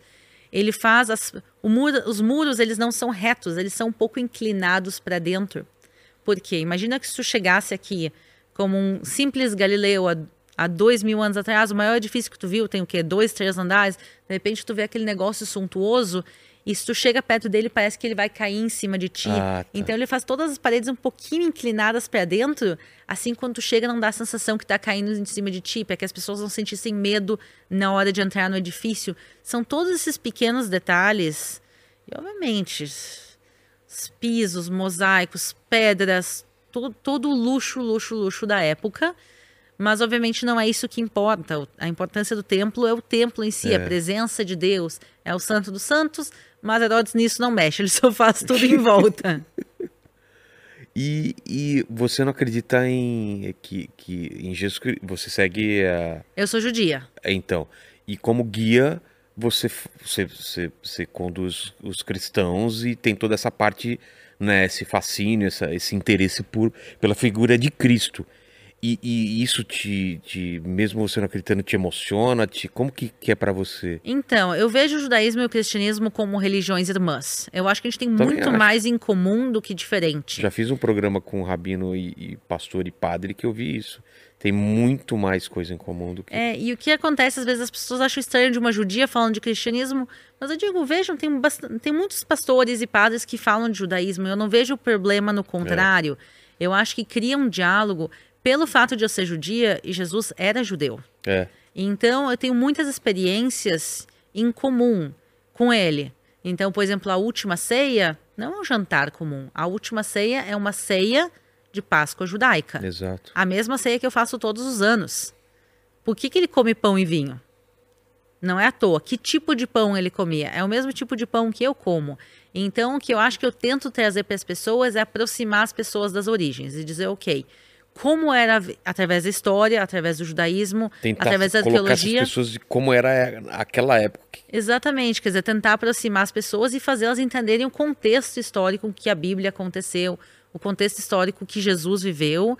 E eh, eu fico muito feliz de ver as pessoas emocionadas, de ver as pessoas aqui aproveitando a viagem, porque no final das contas, ah, eu entendo que a Terra Santa não é só santa para o judaísmo. É. E ehm, a minha família foi perseguida pelo Holocausto. Meu avô passou. ahm, meu avô conseguiu fugir da Polônia, mas o irmão do meu avô morreu no Holocausto. Quer dizer, a minha família, por séculos e séculos e séculos, foi perseguida. Eu sofri com antissemitismo ah, durante a minha vida. Não tanto, obviamente, como as. Também no Brasil, mas menos do que na Europa. E. ehm, e eu acho que o mínimo que a gente tem que ter na vida é tratar os outros como eu quero ser tratada. Eu tento tratar ah, os cristãos na Terra Santa como eu quero ser tratada, como eu queria que minha família tivesse sido tratada. Quando a minha família eram judeus, uma minoria judaica vivendo dentro da Polônia, que era um país de maioria católico, eu queria que eles fossem tratados da maneira que a Claro. gente trata os cristãos aqui. Então, eu acho que é levar os valores ahn, adiante. Então, É, mas isso que você falou é muito louco, né? Principalmente pra quem acredita, é, você tá pisando, você tá vendo coisas da época de Jesus, é uma coisa que é muito maluca isso. né? Sim, e isso é uma, ques- uma questão. ah, a gente não pode misturar história com política nem religião. É. Os fatos são os fatos. A gente tem Exato. aqui a arqueologia. Depois cada um pode Tem interpretar aquela isso pedra, com... né, em Cesar... Putz, eu sempre... é Cesa- Cesareia. Cesareia. Que, que tá lá o Pôncio Pilatos. Pilatos, né, que comprova, tem vários, várias coisas que vão comprovando eh, Sim. Jesus como esse personagem histórico, né? Sim, tem aquela pedra. Está escrito um, Pons, uh, Pôncio Pilatos Prefectus Judea é. Uh, Tiberium. É, uh, Tibério. É Tiberium uh, Pôncio Pilatos Prefectus Judea é. Quer dizer, o Tiberium foi construído por Pôncio Pilatos, o, o governador da Judéia. Então, aquela pedra foi escrita co- na época de Pôncio Pilatos, comemorando a construção do Tibério. O que, que é o Tibério? A gente não sabe e também não importa. O que importa é que aquela pedra foi construída por Pôncio Pilatos, ele era o governador da Judéia nos tempos de Jesus. Então a gente pode pegar a história e depois cada um leva a religião Claro. como gostaria, como tem a sua fé, como acredita. Mas eu acho que é importante a gente deixar bem claro o que é história. E a gente está aqui para conduzir as pessoas, mostrar a história. ah, e eu acho que, outra vez, a gente tem valores morais em comum e a maior parte da, da religião é em comum. Então é isso que a gente faz. E também levar um pouco de tolerância religiosa para o mundo, acho que nunca é demais. É, você falou de antissemitismo, o Museu do Holocausto lá é, é pesado, né? É pesado. Bem pesado. Porque ele é, ele é feito numa- num formato triangular, pelo menos lá dentro é, né? Sim. E é um labirinto e você vai passando e vendo. Eu tive em Auschwitz também, né? Então traz muito da, né? Tem aquela entrada, tem pedaços do vagão do trem, é bem pesado, né? Os É. vídeos. Eu acho que o Museu do Holocausto. Eu tive muitos museus do Holocausto no mundo. Eu conheço os da Alemanha, eu tive na Polônia, eu tive em vários. Eu acho que o Museu do Holocausto aqui, ele é muito bem feito. E ele foi feito em 2007. Ah, ele é recente. Ele é recente. Tinha um museu do, do Holocausto anterior, que foi feito nos anos 50, 53. Quer dizer, o Holocausto terminou em 45, em 53 já tinha um memorial aqui em Jerusalém, quer dizer, menos de 10 anos depois. Ah, o que acontece? Quando acontece o Holocausto, quem faz tudo, quem registra, quem escreve, quem bate as fotos, são os nazistas. É. Quando, tu, quando tu tá no Museu do Holocausto, tu vê as fotos dos judeus sendo mortos, dos judeus nos três. Quem Putz, é bateu todas mesmo. as fotos foram os nazistas. Verdade. Eles não tinham vergonha nenhuma do que estavam fazendo, eles criaram todos os registros. Então, normalmente, quando o Museu do Holocausto conta a história, ele conta a história através dos olhos de quem escreveu a história, que são os nazistas. Então, Não a favor deles, e por obviamente. que será que eles estavam mas não é uma- isso? Você, tem ideia? Sim, a gente sabe. Eles, sabe? eles queriam exterminar a raça judaica, eh, como eles chamavam, e eles eh, queriam fazer um museu da raça judaica e contar para as futuras gerações desse, desse grupo étnico que foi exterminado. Sei. E eles não tinham vergonha nenhuma do que eles estavam fazendo. No final da guerra, quando eles se deram conta que eles estavam perdendo, aí eles começam a queimar todos os documentos. Ah, tá. E queimar tudo, mas boa parte. Eles fizeram tanto registro. O Holocausto foram oito anos. Sem contar os, ah, os cinco anos que Hitler estava no poder antes de começar o Holocausto. Quer dizer, Hitler estava no poder em 33, só em 45 termina o Holocausto. Quer são muitos anos ah, de Holocausto. É. Ah, e por isso se criou muito registro e parte, boa parte disso sobreviveu. Mas o que acontece é que muitos desses registros foram feitos pelos nazistas. E o que o Museu Novo do Holocausto, esse de 2007, tentou fazer é contar a história do Holocausto aos olhos de quem. Não, e a história do antissemitismo, porque ele começa antes do, do nazismo. Sim, Ah, você começa no museu e vai contando antes, né? Até do- exatamente. Porque essa é a vida. Pensa uma pessoa que começa o Holocausto com 30 anos. O Holocausto, o antissemitismo para ele não começa no dia que começou o Holocausto. Exato, né? Ele cresceu com antissemitismo, os É. pais dele sofreram com antissemitismo, os avós dele. Então, o museu, ele conta a visão de tudo que está acontecendo através dos olhos do povo de Israel, através da- dos judeus que sofreram o holocausto. E eles participaram muito disso. E por isso tu falou que o museu tem o formato de um triângulo. Parece que as paredes estão caindo em cima de Exato. ti. E essa sensação que as pessoas tinham durante o holocausto, que o mundo deles está desabando, que, que a qualquer momento tudo aquilo vai terminar, mas por outro lado, o museu é um, pensem que é um triângulo, pessoal, que vai e forma como se fosse um, um túnel. É, E no final do túnel tem uma luz. exato. E quando tu entra no museu, ele parece curtinho e parece que logo ali no final tá, o fina, tá a luz do fim do túnel. E essa sensação que muita gente tinha durante o Holocausto. A gente está morrendo de fome, de tifo no gueto, mas logo vai terminar. Pior que isso não vai ficar. E aí começam os transportes. Daí É. eles dizem, não, não, ok, pior que isso não vai ficar. Começam os campos de concentração, os campos de extermínio, as marchas da morte. Quer dizer, todo tempo a pessoa acha que vai terminar e que logo vai chegar a luz do fim no túnel, e daí não, porque tu não tem como caminhar direto para a luz do fim do É túnel. um zigue-zague. Tu tem que passar um zigue-zague, tu não tem como sair do Museu do Holocausto sem passar por cada uma das salas laterais que são as fases do Holocausto. Putz, é verdade. E também os nazistas, eles fazem isso de propósito, porque eles não queriam rebeliões judaicas. Houveram Não, rebeliões. Tudo, é, tudo era feito pra enganar, né? Exatamente, mas assim, quando tu vê. Tem, tem quando- até uma parte lá, não, não tô lembrado direito, que era uma propaganda de, de olha, venho pra cá, olha como é legal. Sim, tinha um eles lugar criaram que- um gueto inteiro que É. se chamava o gueto de Theresienstadt, Exato. que era um gueto modelo, que Exato. eles fizeram um gueto onde eh, as casas eram pintadas por fora, as ruas eram bonitas, bonitas ou É, razoavelmente tinha bonitas. plantação. É, e daí a ideia era usar esse gueto para fazer propaganda, para mostrar que os nazistas não são tão maus com os judeus, que o gueto ah, não é tão ruim. Mas era pior. Quando eles iam nos guetos e enchiam os trens para levar os judeus para as câmeras de gás, eles não diziam para as pessoas: a gente está levando vocês para a câmara de Claro. gás. O que, que eles diziam? A gente está levando vocês para um campo de trabalho, vocês vão para um lugar melhor, nananã. Eles diziam que cada judeu podia levar uma bagagem. E tinha limite de bagagem. Eles davam tinta para os judeus escreverem um nome nas malas, porque diziam quando vocês chegarem lá, vocês vão receber a mala de vocês de volta. E os judeus ouvindo isso, eles subiam e diziam, olha, É. pior que o gueto não vai ficar, a luz do fim do túnel tá chegando, eu posso levar uma bagagem. Eles pensavam, ah, é ruim levar só uma bagagem toda a minha vida, mas é alguma coisa. Por que, que eles vão me deixar escrever meu nome da bagagem, comprar tinta, nos dar tinta para escrever, se, Se- eles não têm intenção de devolver? Quando não tu entra tinha, numa câmara de gás, tem chuveiros. O que eles, quando che- os judeus chegavam lá, a propósito, na entrada das câmaras de gás de Auschwitz, seguidamente tinha banda de música judaica tocando. Ué? A galera chegava, ouvia música judaica. E isso as pessoas chegavam e diziam: Uau, tem música judaica, quer dizer, o lugar não pode ser tão ruim. E toda vez isso era para que eles não se rebelassem, não tentassem se revoltar contra os nazistas. Eles chegavam e diziam: Não, vocês vão tomar um banho agora, porque vocês estão sujos, a gente vai desinfetar vocês. Eles entravam na câmara de gás, olhavam para cima, tinham chuveiros. O gás não saía pelos chuveiros. Os chuveiros estavam lá só para enganar as pessoas. Nas prateleiras podia ter sabão, sabonete. Então é tudo uma ilusão. E essa ilusão os judeus sofreram, e também foi isso uma maneira que os nazistas conseguiram levar. No final, houveram rebeliões. Houve a rebelião, rebelião do gueto de Varsóvia, o maior gueto teve também a maior rebelião. Teve rebelião também em campos de extermínio, como Sobibor. Quer dizer, teve rebeliões, mas tu vê a ilusão deles, e aí tu vê a crueldade com que tudo foi feito. Não, e. Putz. E as fotos, né, do que eles tiravam de quando chegavam os judeus, né? Tem aquelas fotos na entrada, assim. O pessoal não, não tinha ideia, ninguém tá com cara de terror naquelas fotos. O pessoal não tinha ideia do que ia acontecer, né? É bem impressionante. E, e, nesse- e é engraçado que, que não pode entrar criança, né?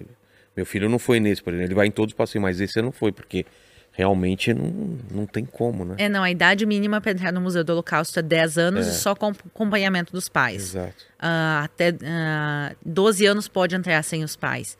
E realmente, porque é um museu chocante. O objetivo do museu não é fazer as pessoas chorarem. O museu do, o museu do Holocausto, o objetivo dele é fazer as pessoas entenderem como aconteceu, Mas por cê- que aconteceu tem e gente como evitar. que, que você já levou lá que. Ah, eu não imaginava que era assim, eu achava que era exagero. Tem gente que ainda pensa, que pensava assim ou não?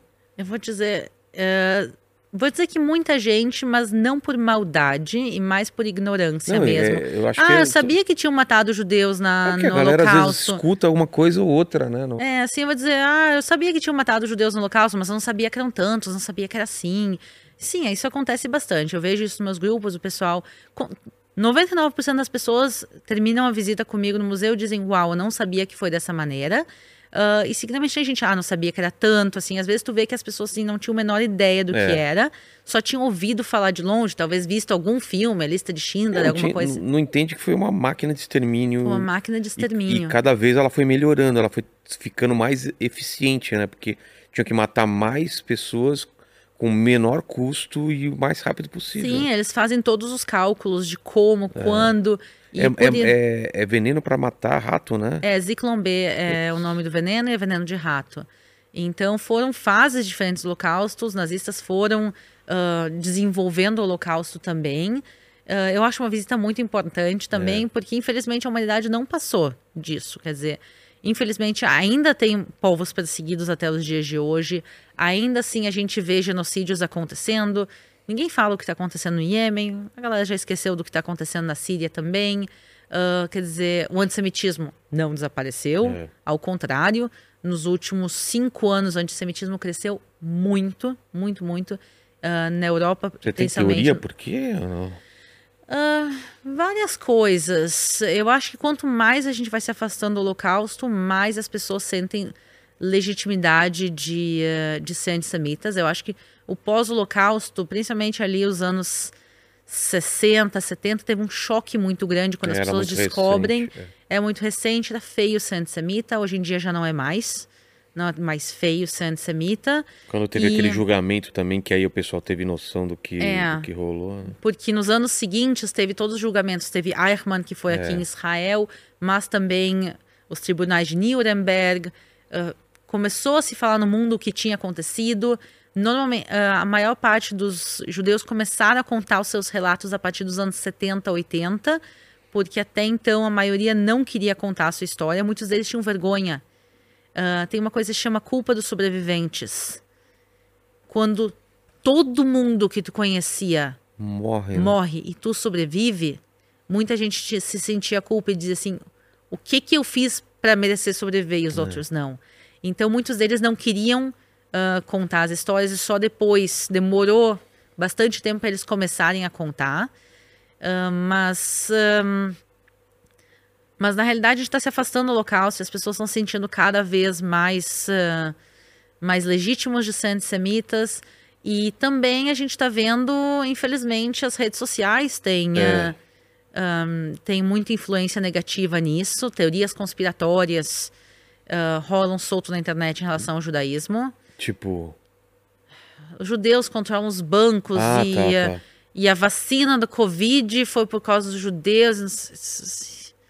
Umas coisas que não tem nem pé nem cabeça, mas que infelizmente muita gente Não, eu- acredita. Eu vi uns comentários idiota, tipo, eu, eu no museu, ah, também não foi assim, não sei o quê. O pessoal escrevendo umas coisas assim, falando, meu, de onde vem essas ideias, né? É, não, eu vou te dizer que cada vez que eu faço vídeos falando do Holocausto no meu canal, primeiro eu tenho problema de censura do YouTube mesmo. É. Já vi isso daí, que ele corta mesmo o alcance. É, então assim, primeiro nos vídeos que todos que eu falo de Holocausto, eles são censurados. Acabei de reclamar, hoje eu reclamei com a minha gerente, falei, meu, como que o, o YouTube pode cortar o alcance de um vídeo desse? É, eles vão desmonetizar, Porque- eles porque vão cortar o alcance. Dia 27, é, a gente fez Janeiro, especial é. é, com um sobrevivente do Holocausto e um jornalista, que, um pesquisador. Como que o YouTube pode cortar o alcance de um vídeo tão importante desse? É, não, eles cortam realmente. E não só isso. Quanto mais eu falo de antissemitismo, mais antissemita eu atraio, né? Ah, é? A sessão de comentários dos vídeos de- que eu falo de holocausto.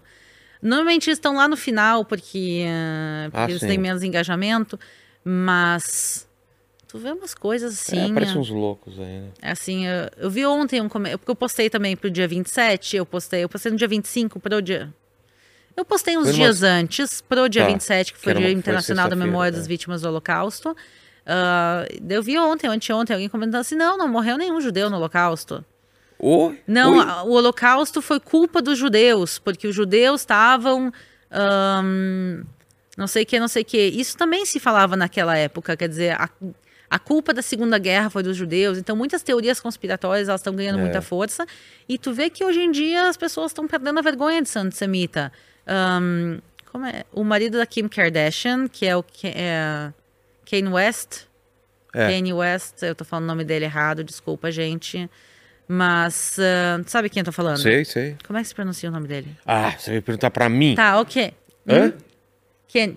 Kanye, Como? isso, Kanye. Kanye? Kanye West. Nossa. Ele é um rapper super famoso nos Estados Unidos, ele era casado com a Kim Kardashian. E ele Começou fez uma umas paradas assim. ele né? fez uma série de declarações antes, mas assim, extremamente antissemitas, falando que Hitler era uma boa pessoa. ele falando Defcon 3 contra os judeus, que ia ter um terceiro holocausto. Ele falando uns negócios assim que tu olha e diz, pelo amor de Deus. E aí, teve várias pessoas que vieram defender ele. Ele continua nas mídias sociais. E, Cara pirou. várias pessoas. Ele é meio pirado. Mas o fato dele falar isso e ter gente que apoia, É. e não só assim, comediantes foram e apoiaram, eh, teve outros artistas que apoiaram, teve bastante gente que condenou, mas assim, o cara falou isso e tá Ok. bom, ele gosta, ele ama Hitler e deu. Quer Meu dizer, Deus. então a gente tá vendo isso na mídia bastante, o pessoal. ah, tem gente que fala coisas de mau gosto sem querer também, a gente entende, mas assim, tem várias. Não, tem ignorância, claro que tem. Tem ignorância, tem piada de mau gosto, tem coisa assim, mas a gente vê claramente antissemitismo nas redes e tu vê as pessoas tratando isso como uma coisa mais normal do mundo. E quando a gente vê um artista americano tão grande falando coisa assim, daí tu olha e diz, opa. E a gente tá vendo o antissemitismo aumentando nos Estados Unidos, aumentando no Brasil, aumentando na Europa. E, ah, infelizmente, a gente não, obviamente, não, não tá na mesma realidade daquela época, mas a gente tá. Vol... Aquela coisa que todo mundo. O hashtag do, do Holocausto é nunca mais. É. Never again. É. A gente está se afastando disso. A gente está vendo uma realidade que É, os judeus não imagino- se sentem seguros na Eu Europa imagino- mais. É, eu imagino que no começo ninguém imaginava no, que- no que ia acontecer. Como a Sim. gente não imagina hoje que possa acontecer de novo, da mesma forma que os judeus ou que um- a Europa não acreditava que, que iria a- é, rolar o que rolou no, no- no- Mas eu vou te dizer o seguinte: ninguém, ou a maioria, a maioria das pessoas na época do Holocausto não tinham ideia do tamanho que era o Holocausto. Mas toda a Europa sabia que tinham judeus sendo assassinados. É? Sim.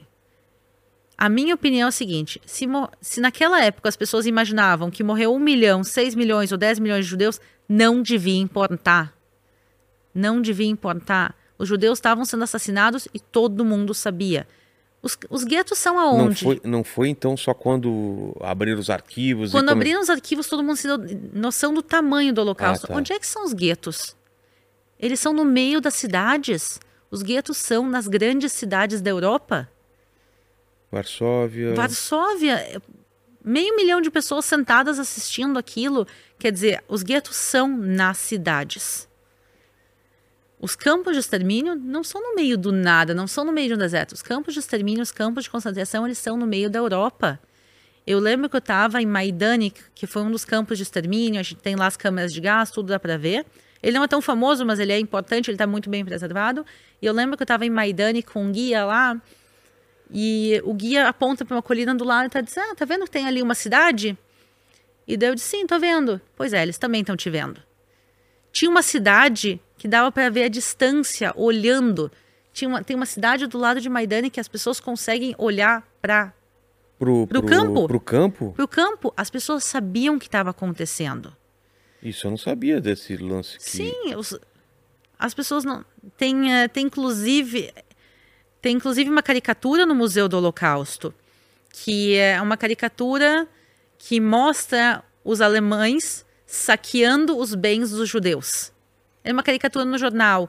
E era uma crítica aos que os nazistas estavam roubando os bens dos judeus. Eles estavam sabendo.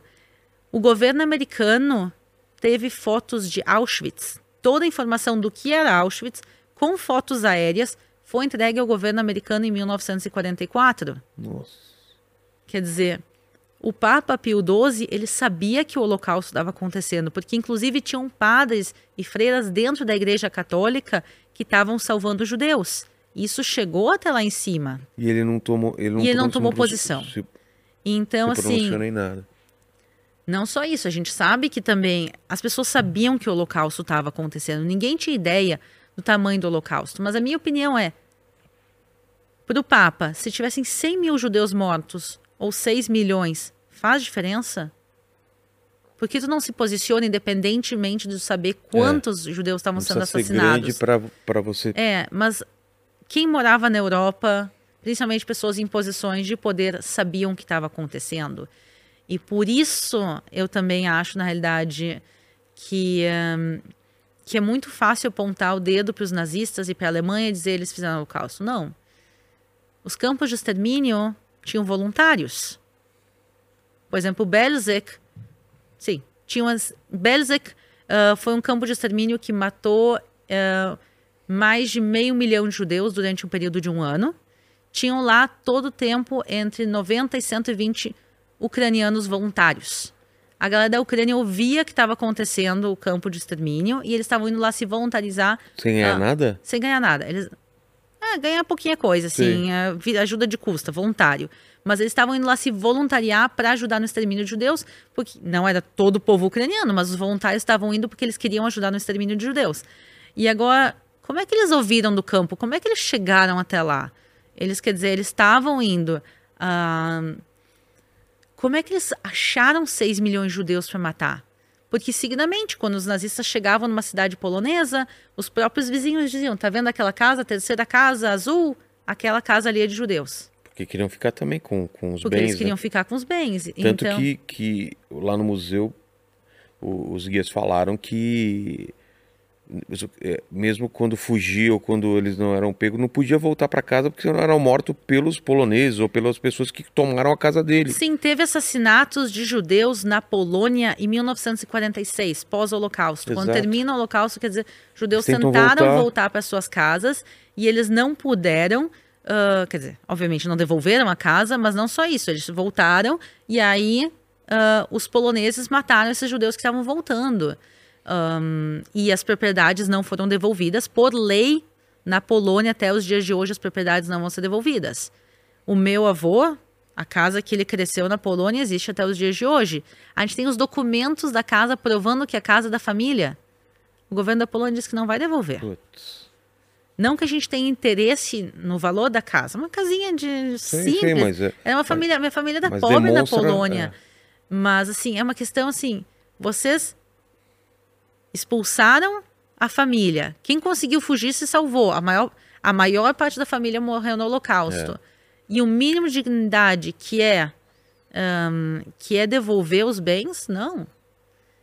E também agora passou uma lei, acho que faz uns cinco anos atrás, que proíbe falar do Holocausto polonês na Polônia. Ué? O que, que essa lei fala? Ela fala que os nazistas fizeram o Holocausto, ponto. É proibido falar do colaboracionismo polonês durante o Holocausto. Tu não pode falar da ajuda que os poloneses deram, de nada que os poloneses fizeram para ajudar o Holocausto. Teve muitos poloneses, obviamente, que salvaram judeus, mas teve muitos que colaboraram com o Holocausto. E uma lei que foi passada há uns cinco anos atrás proíbe de tu falar da ajuda que a Polônia, que poloneses deram no extermínio de judeus. Cara É uma lei apagar nova. a história.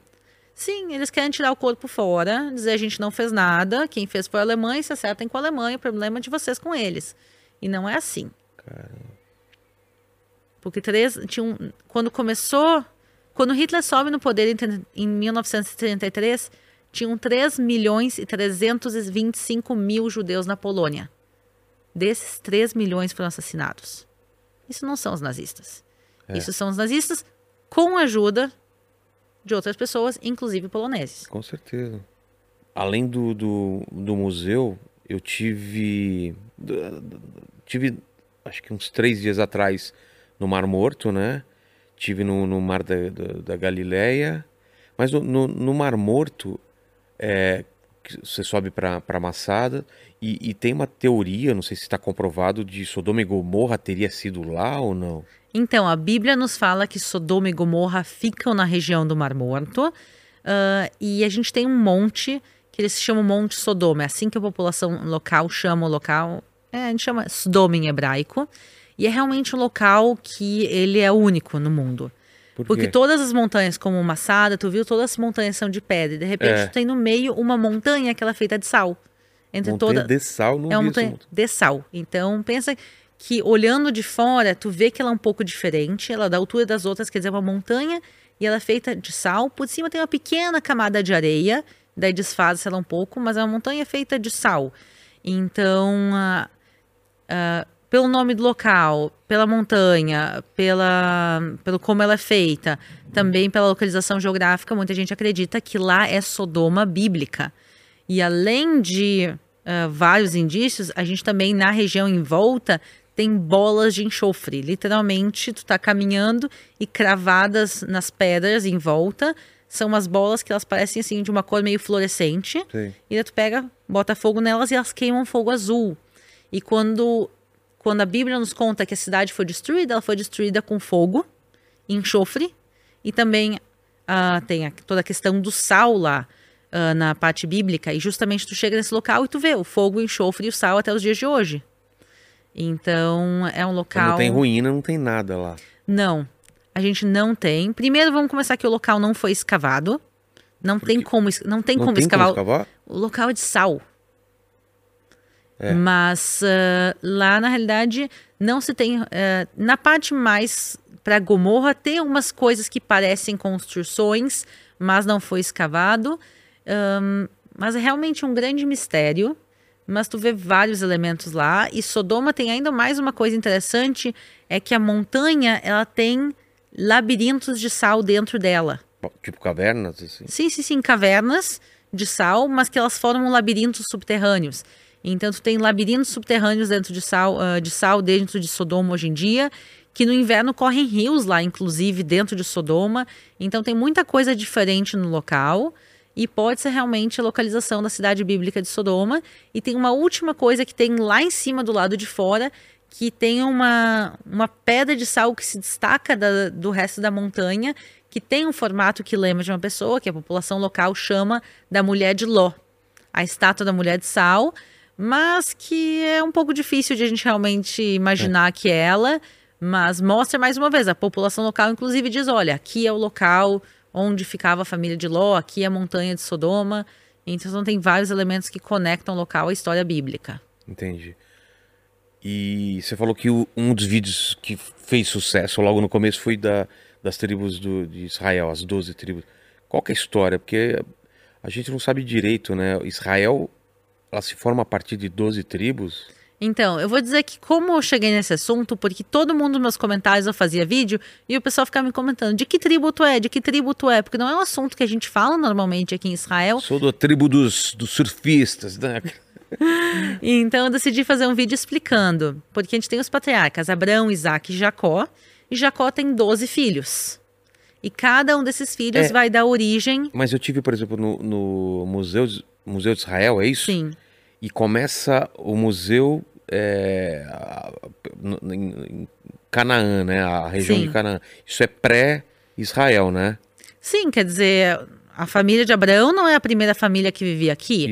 Ela estava Então, várias Abraão, famílias. Abraão vivia em Ur da Caldeia, quer Tá. dizer, ele morava onde hoje em dia é o Iraque. Tá. Deus aparece a ele e diz: Lech lecha me'artzecha u'moladetecha la'aretz asher. Vai-te, vai tirar tua terra da casa dos teus pais, a terra que eu te mostrarei.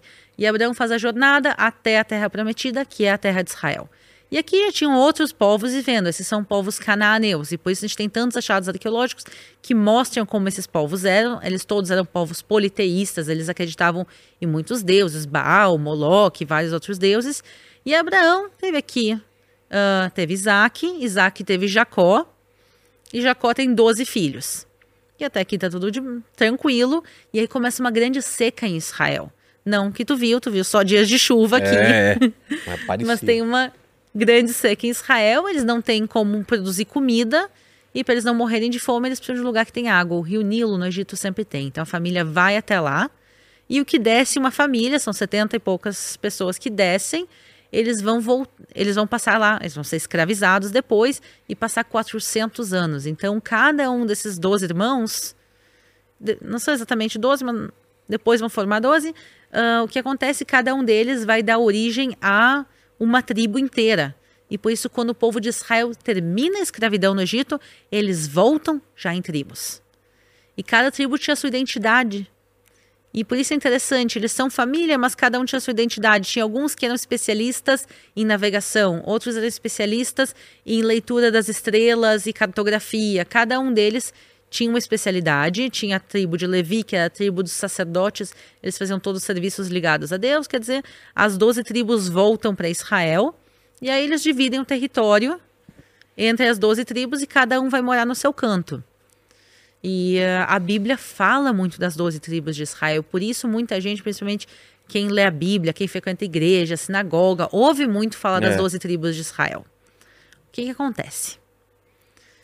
Ah, 2.700 anos atrás, os assírios vêm, pegam a maior parte de 10 tribos de Israel e mandam elas para o exílio e elas desaparecem.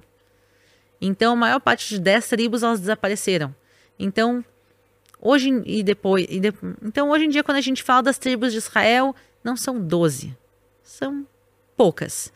A gente tem assim umas duas e meia tribos. Ué?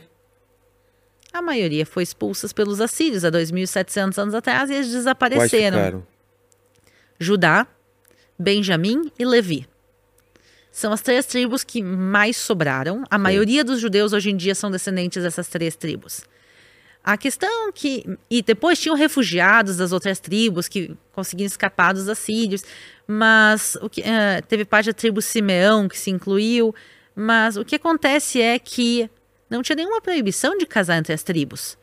Quando todo mundo vivia cada um no seu quadrado, era muito fácil cada um estar tá no seu quadrado, cada um se casava entre eles e não tinha muita mistura. Depois, quando os judeus foram expulsos de Israel, quando foram mandados para o exílio, para cá, para lá, voltam, vêm, as tribos elas vão se mesclar completamente. Então a gente não sabe quem é de cada tribo, exceto a tribo de Levi. Por quê? Porque a tribo de Levi, eles são aqueles que faziam serviços do templo de Jerusalém dentro da tribo de Levi, era o pessoal que cuidava do templo e também os sacerdotes. E eles foram dedicados ao serviço de Deus. E por isso, até os dias de hoje, quem é da tribo de Levi é marcado dentro da comunidade judaica. Então, hoje em dia, se tu perguntar para um judeu de que tribo tu é, a maior parte das vezes a pessoa vai, vai fazer uma cara que não está entendendo a pergunta. Mas a resposta é: provavelmente a pessoa não sabe, e se ela sabe, é porque ela é da tribo de Levi. Entendi. E a proposta, minha família materna é da tribo de Levi. Ah, é? É. Eles são Cohen, que são a família de sacerdotes descendentes de Arão dentro da tribo de Levi. A família do meu pai, a gente não tem a menor ideia. Então, a família do meu pai, provavelmente Judá, talvez Benjamim, talvez uma mistura entre as outras tribos, mas a gente realmente não sabe. O que realmente a gente sabe é a tribo de Levi e eles são super marcados dentro da comunidade judaica até os dias de hoje. Marcados, mas no uma, bom sentido. No, é isso que eu falo, no bom sentido. No bom sentido, não é, não, tss, é, não é marcado. Tipo...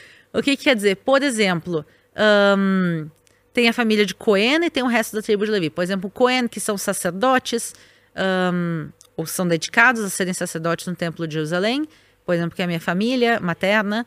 Um, quando tem uma cerimônia na sinagoga com leitura da Torá, leitura da Bíblia, primeiro eles vão dizer, ô oh, pessoal, alguém aqui da tribo, quem os Cohen, ô... Oh, todo mundo se conhece nesse negócio. Ô, Jacó, que era meu avô, Jacó, vai, vai fazer a leitura? Vem, daí chamava. Primeiro chama os Cohen, depois chama os levitas. Cohen lá em. Cohen lá em, no Brasil. Será então, que é então, da. Provavelmente, é. com o sobrenome Cohen, provavelmente é de Cohen mesmo, quer dizer, sacerdote. Então, primeiro, tem a questão pública, que nas, uh, que nas cerimônias da sinagoga eles são separados, eles são indicados, eles fazem uh, papéis separados, eles fazem a bênção sacerdotal, está escrito em todos os certificados judaicos. Quando fazem uh, certificado de casamento, está lá escrito. Está no túmulo. Se tu for no túmulo do meu avô, está marcado que ele é. Tem alas, inclusive, separadas no cemitério. Um, sacerdotes não podem entrar no cemitério. Meu avô adorava isso. Não poder entrar em cemitério. Ai, fulano morreu, tu vai no velório. Não posso, sou coeno. Eu adorava que isso. Desculpa boa. Então, assim, tem uma série de coisas que a gente demarca eles ainda. Então, uh, dentro da comunidade, seguidamente também os sobrenomes ajudam. Então, a gente sabe quem são o pessoal da tribo de Levi e o resto uh, não. Mas também não faz diferença. Todo mundo pode casar com todo mundo. Não tem uma tribo melhor ou pior que a outra, e sim são diferentes. Mas hoje em dia, todo mundo já, tirando os levitas, todo mundo já se mesclou. E os levitas, na realidade, sempre vai pela tribo do pai. Então, mesmo se alguém da tribo de Levi hoje em dia se casa com uma mulher que não é, não tem problema, o filho é levita. Entendi. Então, a gente ainda sabe quem são. Entendi. Pô, Aline, obrigado demais pelo papo aí. Tem, tem alguma coisa que você acha que faltou, assim, a gente falar sobre seu trabalho, sobre Israel? Olha, Israel é maravilhoso. Infelizmente, hoje em dia, quando a gente assiste na mídia, é. falam é. isso e aquilo, não... Mas realmente a terra de Israel é uma terra maravilhosa, abençoada. Eu sei que minha opinião é muito suspeita, porque no final das contas eu decidi vir morar em Israel, decidi fazer Israel minha casa. Não, mas tem uma paixão aí, eu né? Eu tenho que, realmente que uma paixão por né? Israel. E, uh, e eu acho que vir a Israel muda a pessoa. Acho que ninguém sai de Israel a mesma Concordo. pessoa. Eu acho que a gente se conecta muito melhor com a nossa história e principalmente com a fé.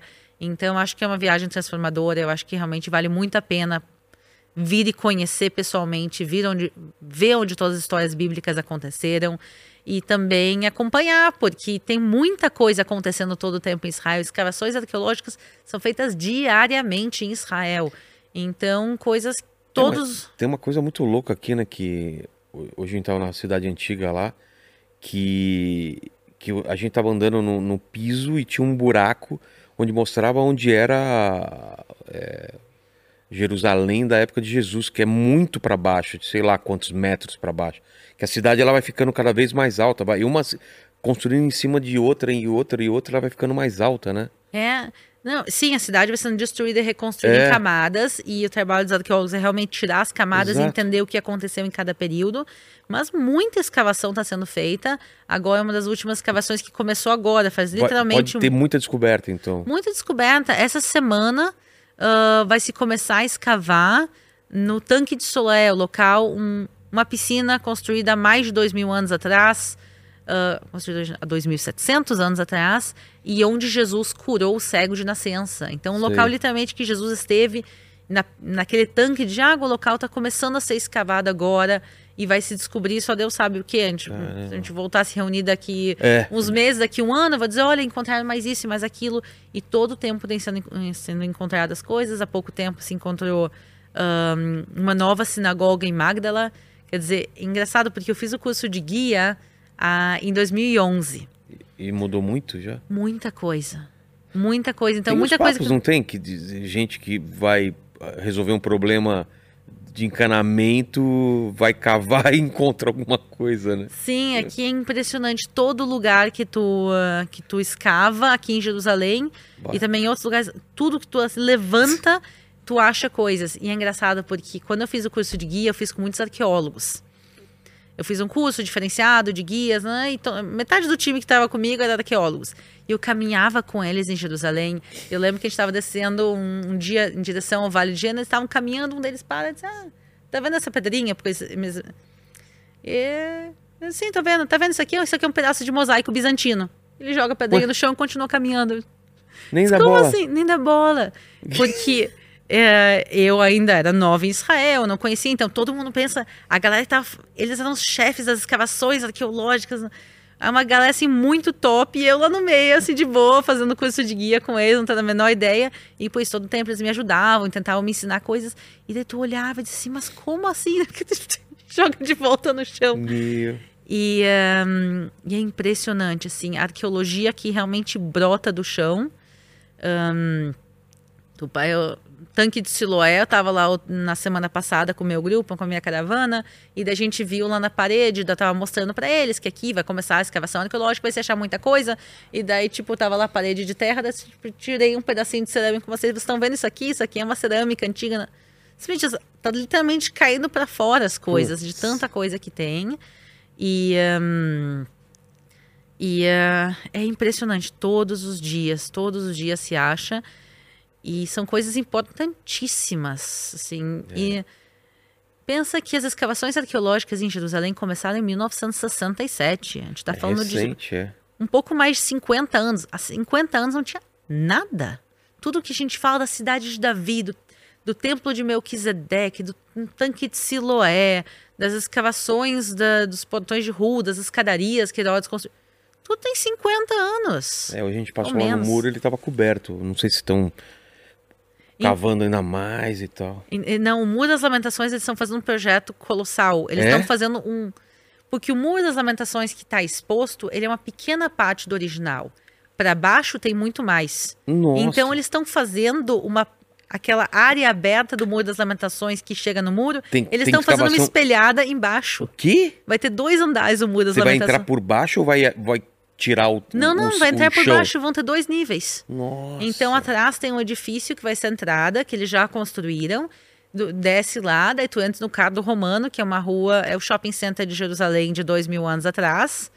e daí por lá tu vai entrar e tu vai poder caminhar na Jerusalém subterrânea e chegar até o Muro das Lamentações. Então aquela obra que eles estão fazendo na frente do muro é um reforço no chão para aguentar todas as obras que estão fazendo embaixo, para ele não colapsar, já que eles estão abrindo embaixo. Doideira. Só que são obras que demoram muitos anos, porque É, tem que cada... ter cuidado, né? Com cuidado para não. tem toda a questão de engenharia, mas É. tem toda a questão de arqueologia, quer dizer, cada pedra que tu tira, de repente tem inscrição, tem isso, É. tem aquilo.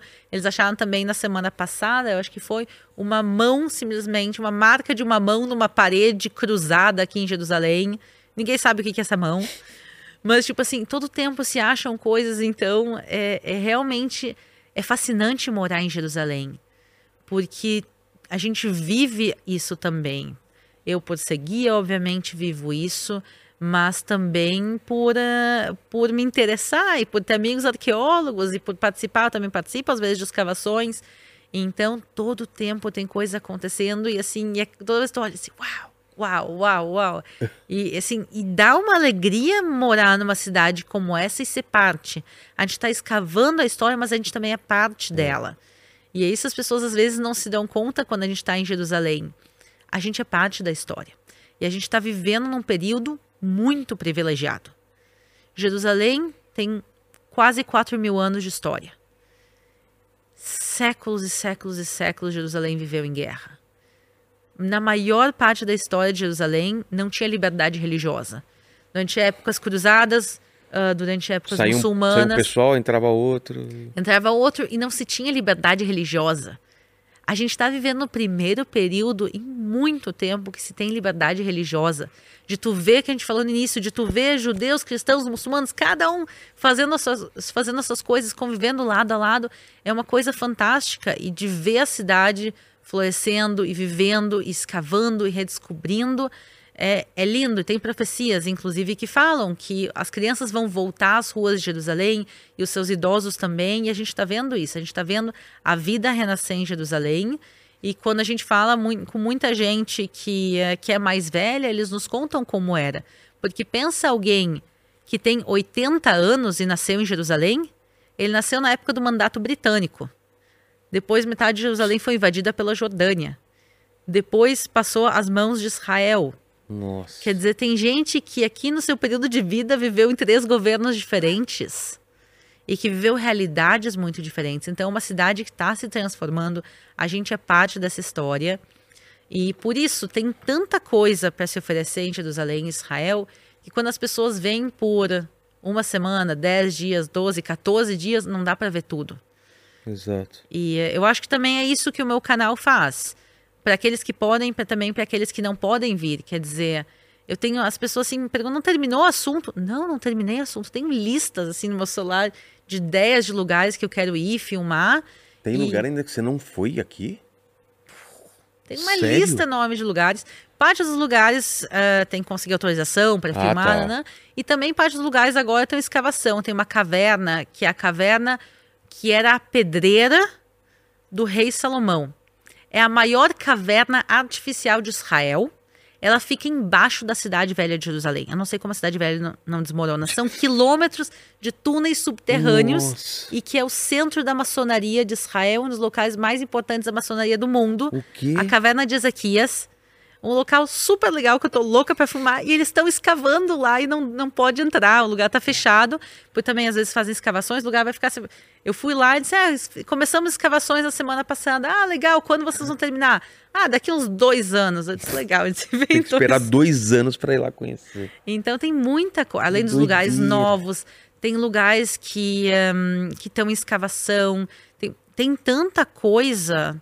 Tem o- também o, o bairro Herodiano, que também é um, são túneis subterrâneos embaixo do bairro judaico, com a casa de um sumo sacerdote de um, do templo de Jerusalém, que se encontrou um luxo do luxo de dois mil anos atrás, da época de Herodes também, que também tem restauração, em escavação, eu também não posso ir lá filmar, então túnel de Ezequias, eu também não. ah, o túnel de. ah, o túnel de Ezequiel também, não consegui.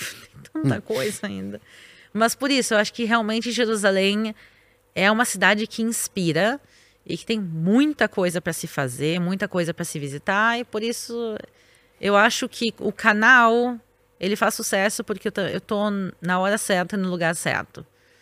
Com certeza.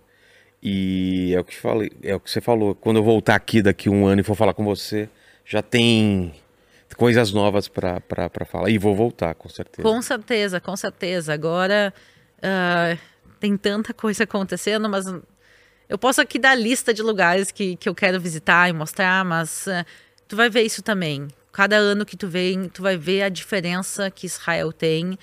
E um, é impressionante. Realmente, às vezes é difícil de a gente explicar para as pessoas que estão assistindo de fora, para quem Num, que nem tu, que nunca teve Israel, tu chega aqui em Israel, tu vê é. um país lindo, moderno, maravilhoso, e é difícil de explicar a revolução. Sabe qual a primeira cidade com água encanada em Israel? Qual? Tel Aviv. 1909. 1909 fazem uma festa de inauguração da primeira cidade em Israel com água encanada nas casas. A gente está falando um pouco mais de 100 anos atrás, não tinha água encanada é. em Israel.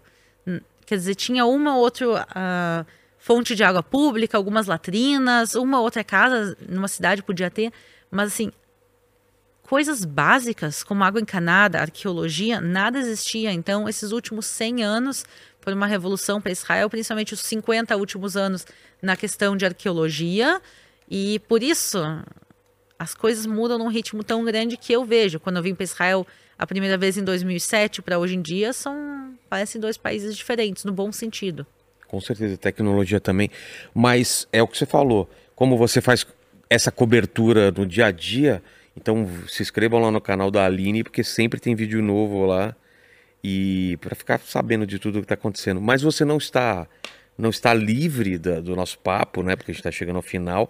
Eu sempre faço três perguntas no final e contigo não vai ser diferente. Agradecer de novo a você, a equipe aqui de Israel que está aqui firme e forte nessa madrugada, a teu filho que está dormindo sem você lá e sem a, né? Tá todo mundo Eu aí. Espero que esteja dormindo. E, não, vai estar. Tá. bem do meu marido. Tem, senão ele, ele vai sobrar para ele. A primeira pergunta é o seguinte, Aline, olhando para trás, você falou um pouco da tua vida, da, da tua carreira.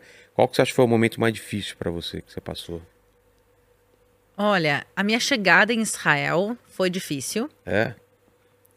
Porque é um choque de realidade. Quando eu vim para cá para passar com 47 amigos, estudando, era outro nível. Quando eu cheguei, eu lembro que eu cheguei em Israel. Antes de eu chegar, eu entrei em contato com a universidade, disse eu vou estudar aí, quero morar nos dormitórios.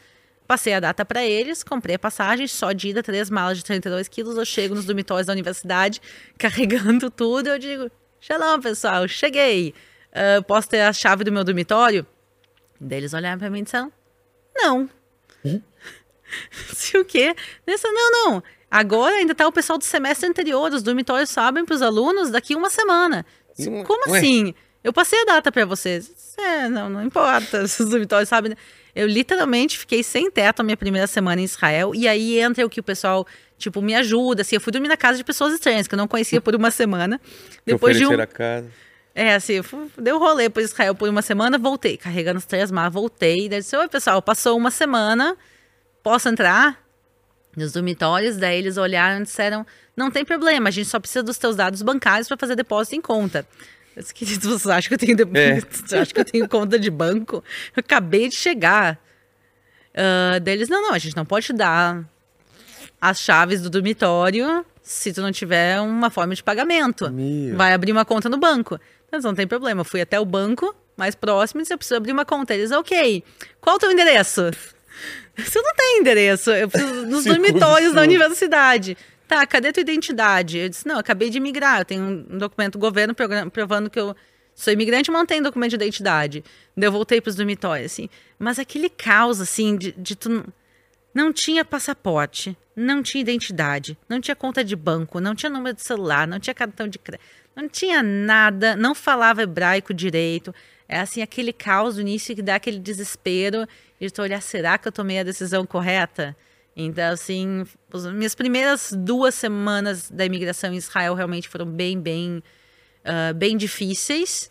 Mas eu fico feliz de ter tomado a decisão de continuar e de não deixar isso. Eu chorei bastante é. essas duas primeiras semanas, mas eu disse: não, faz parte. E, uh, e eu vou uma continuar. casca grossa. Casca grossa. Não vou ligar pro pai e pra mãe contar é tudo o que tá acontecendo. As pessoas vão me dizer pra voltar. Me ajuda! Não! Então, foi, foi, foi e não uma pensou chega... em voltar também. Assim, quando as pessoas falavam assim, tu vai mudar para Israel, é uma decisão muito grande. Eu sempre tive na minha cabeça assim, eu vou para Israel para ficar. Esse é meu plano. Mas às vezes os planos mudam. É. E a pior coisa que pode acontecer é eu voltar. No final, não. No final foi difícil a chegada, obviamente, mas eu me adaptei, eu tô muito feliz aqui. E também, no final, chegam com os planos de morar em Israel e ser nutricionista. Aqui tô eu, 13 anos depois, guia de turismo e youtuber, mas... É, como diz um amigo meu, é, a vida não tá nem aí pro seu planejamento, né? Exatamente. Então eu planejei o que eu queria fazer e no final e foi outra coisa. Mas não, mas eu tô feliz. Graças a Deus. Graças a Deus. Graças né? a Deus eu tô feliz, mas assim, eu ainda olho pra trás e eu digo assim, eu cheguei realmente na cara, na coragem, sem noção. Se, se você tivesse soubesse, você não viria, né? É, se eu tivesse noção, talvez, não- não sei se eu teria... Então é bom não ter noção às vezes, né? É, né? é bom Meter a não ter noção. Então, mas, mas é o seguinte, são fases da vida, com É. 20 anos recém-feitos, eu tava... Agora é mãe, é outra história. É, não, eu tava assim, eu, papel de presente a gente embrulhava, porque as prateleiras dos dormitórios eram muito feias, então a gente embrulhava com papel de presente pra Pra ficar mais bonito. Fica mais a gente entrava no quarto do- do- dos quartos dos dormitórios estavam vazios, pegava um colchão melhor. Então são, são coisas, são fases da vida, mas assim, eu tô feliz porque eu aprendi muito. Eu tive o privilégio de estudar numa boa universidade. Então, tudo são fases e são, são aprendizados que eu levo pra minha vida também. De não Exato. tudo ser perfeito e que tem dificuldades, mas são superáveis. um bom humor e bastante choro. Com certeza. A segunda pergunta é o seguinte, Aline. Você é muito nova, iremos morrer um dia, vai demorar muito tempo, mas esse vídeo vai ficar para sempre aqui na internet. O pessoal que voltar aqui nesse vídeo daqui a 397 anos, para querer saber quais seriam suas últimas palavras, seu epitáfio. Então, é uma pergunta que eu acho que eu nunca pensei nela. Vamos começar que epitáfio aqui em Israel não tem. É. Aqui Então, nos túmulos em Israel, ah, quando se escreve, se escreve normalmente o nome da pessoa. Se escreve, às vezes, a data que ela nasceu, a data que ela morreu, e tem uma terceira data também. Não é? A terceira data é a data de Aliá, a data que ela chegou a Israel. Ah, é? É muito bonito, isso se faz aqui em Que Israel. legal. Então, não todo mundo faz isso, obviamente. Tem muita gente que nasceu aqui, mas muita gente que imigrou, principalmente o pessoal que imigrou, vindo de dificuldades de antissemitismo, sobre eventos do holocausto. Muita gente, ele colocavam ali aquela terceira data, que é a data que imigrou. A gente diz que subiu a Israel. Então, Tá. eu acho isso bonito. Eu acho Bonito que talvez eu mesmo. colocaria essa terceira data, que é uma nova... que o momento que eu nasci no Brasil é diferente do momento que eu cheguei em Israel. Quer dizer, aqui eu abri um novo capítulo da minha vida, mas eu acho que o mais importante, na realidade, seria passar para as pessoas que estão me ouvindo ali, é realmente ahn, tratar o próximo como tu quer ser tratado. Porque ahn, a gente, infelizmente, vê isso pouco. É. A gente vê as pessoas ainda, muitas vezes, me olhando e dizendo assim, ah, essa é uma youtuber judia.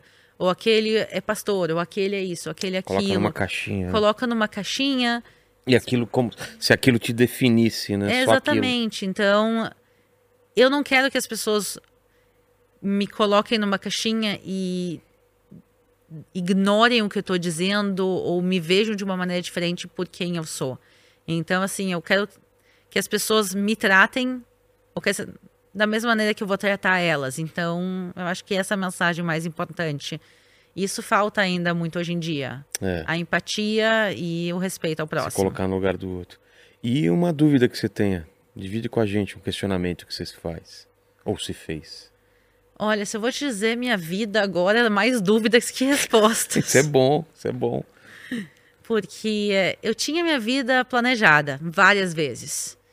Quando eu migrei para Israel, eu, eu vou morar em Israel, eu vou ser nutricionista. De repente, boom, eu decidi ser guia. Eu estava muito feliz com a minha profissão. Eu ainda sou feliz como guia, mas estava muito feliz com a minha profissão como guia. Eu, se tu me perguntasse em 2019, eu iria dizer eu quero fazer isso pro resto da minha vida. E de repente a pandemia, tudo É. fecha, a gente é demitido, aquele caos. Daí eu abro o canal, de repente o canal começa a dar certo. E as pessoas muitas vezes hoje em dia falam comigo assim: ah, porque tu é youtuber, isso, aquilo. Virou eu sou YouTube. youtuber. eu- Virou, não tem jeito. O meu canal não tem nem três anos. Dois, nem dois anos que ele começou a fazer sucesso, então para mim tudo é muito novo. É. Então, a minha vida nos, desde a pandemia, assim, eu fui demitida, eh, deprê, sem saber o que fazer, criei o canal, o canal começou a fazer sucesso, eu engravidei, eu tive bebê, quer dizer, tantas coisas aconteceram e eu ainda Você não vê? sei exatamente o rumo que a minha vida vai tomar.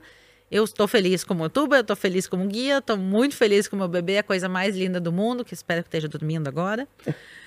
Ah, mas ainda assim, se tu, se tu me perguntasse em 2019 onde eu me vejo daqui 20 anos, eu diria, sou, vou ser uma guia. Se tu me perguntar Ah, é? agora, onde é que tu se vê daqui 10 anos, eu vou dizer, eu não sei. Daqui cinco anos, talvez daqui você não 5 saiba. anos eu não sei, porque Não, tudo pode acontecer. pra mim tudo isso aqui é muito novo. É. E eu acho, eu acho estranho ainda quando eu vou na cidade velha, as pessoas, Aline, Aline, Aline. é engraçado, porque às vezes eu tô caminhando, alguém, ah, Aline, tudo bem? Daí a pessoa Fala me como olha. se fosse E daí, íntimo, assim? Porque eu sou péssima com nomes. Às vezes a pessoa fala comigo assim, eu, fico pensando assim, eu conheço ela de algum lugar, ela é amiga de alguém, eu estudei com ela, ela é fã do canal, que eu não tenho a menor ideia de quem é, às vezes. Sei bem o que é isso. Então, pra mim, tudo isso é muito novo. Então, eu ainda estou processando tudo isso. Então, assim, agora é mais dúvidas que respostas. Mas são dúvidas boas. Exato. E tem que ser assim. Aline, obrigado demais pelo papo. Obrigado vocês que estiveram aqui. Obrigado a essa equipe maravilhosa aqui que proporcionou esse papo pela madrugada. E para provar que você chegou até o final desse, desse vídeo, você tem que escrever Nana Neném no- nos comentários. Qual é o nome do teu filho? Yair. Yair? Yair. Então, Nana Yair ou Nana Neném, que a gente sabe que você chegou até o final aqui. Tá bom? Até mais. Fiquem com Deus.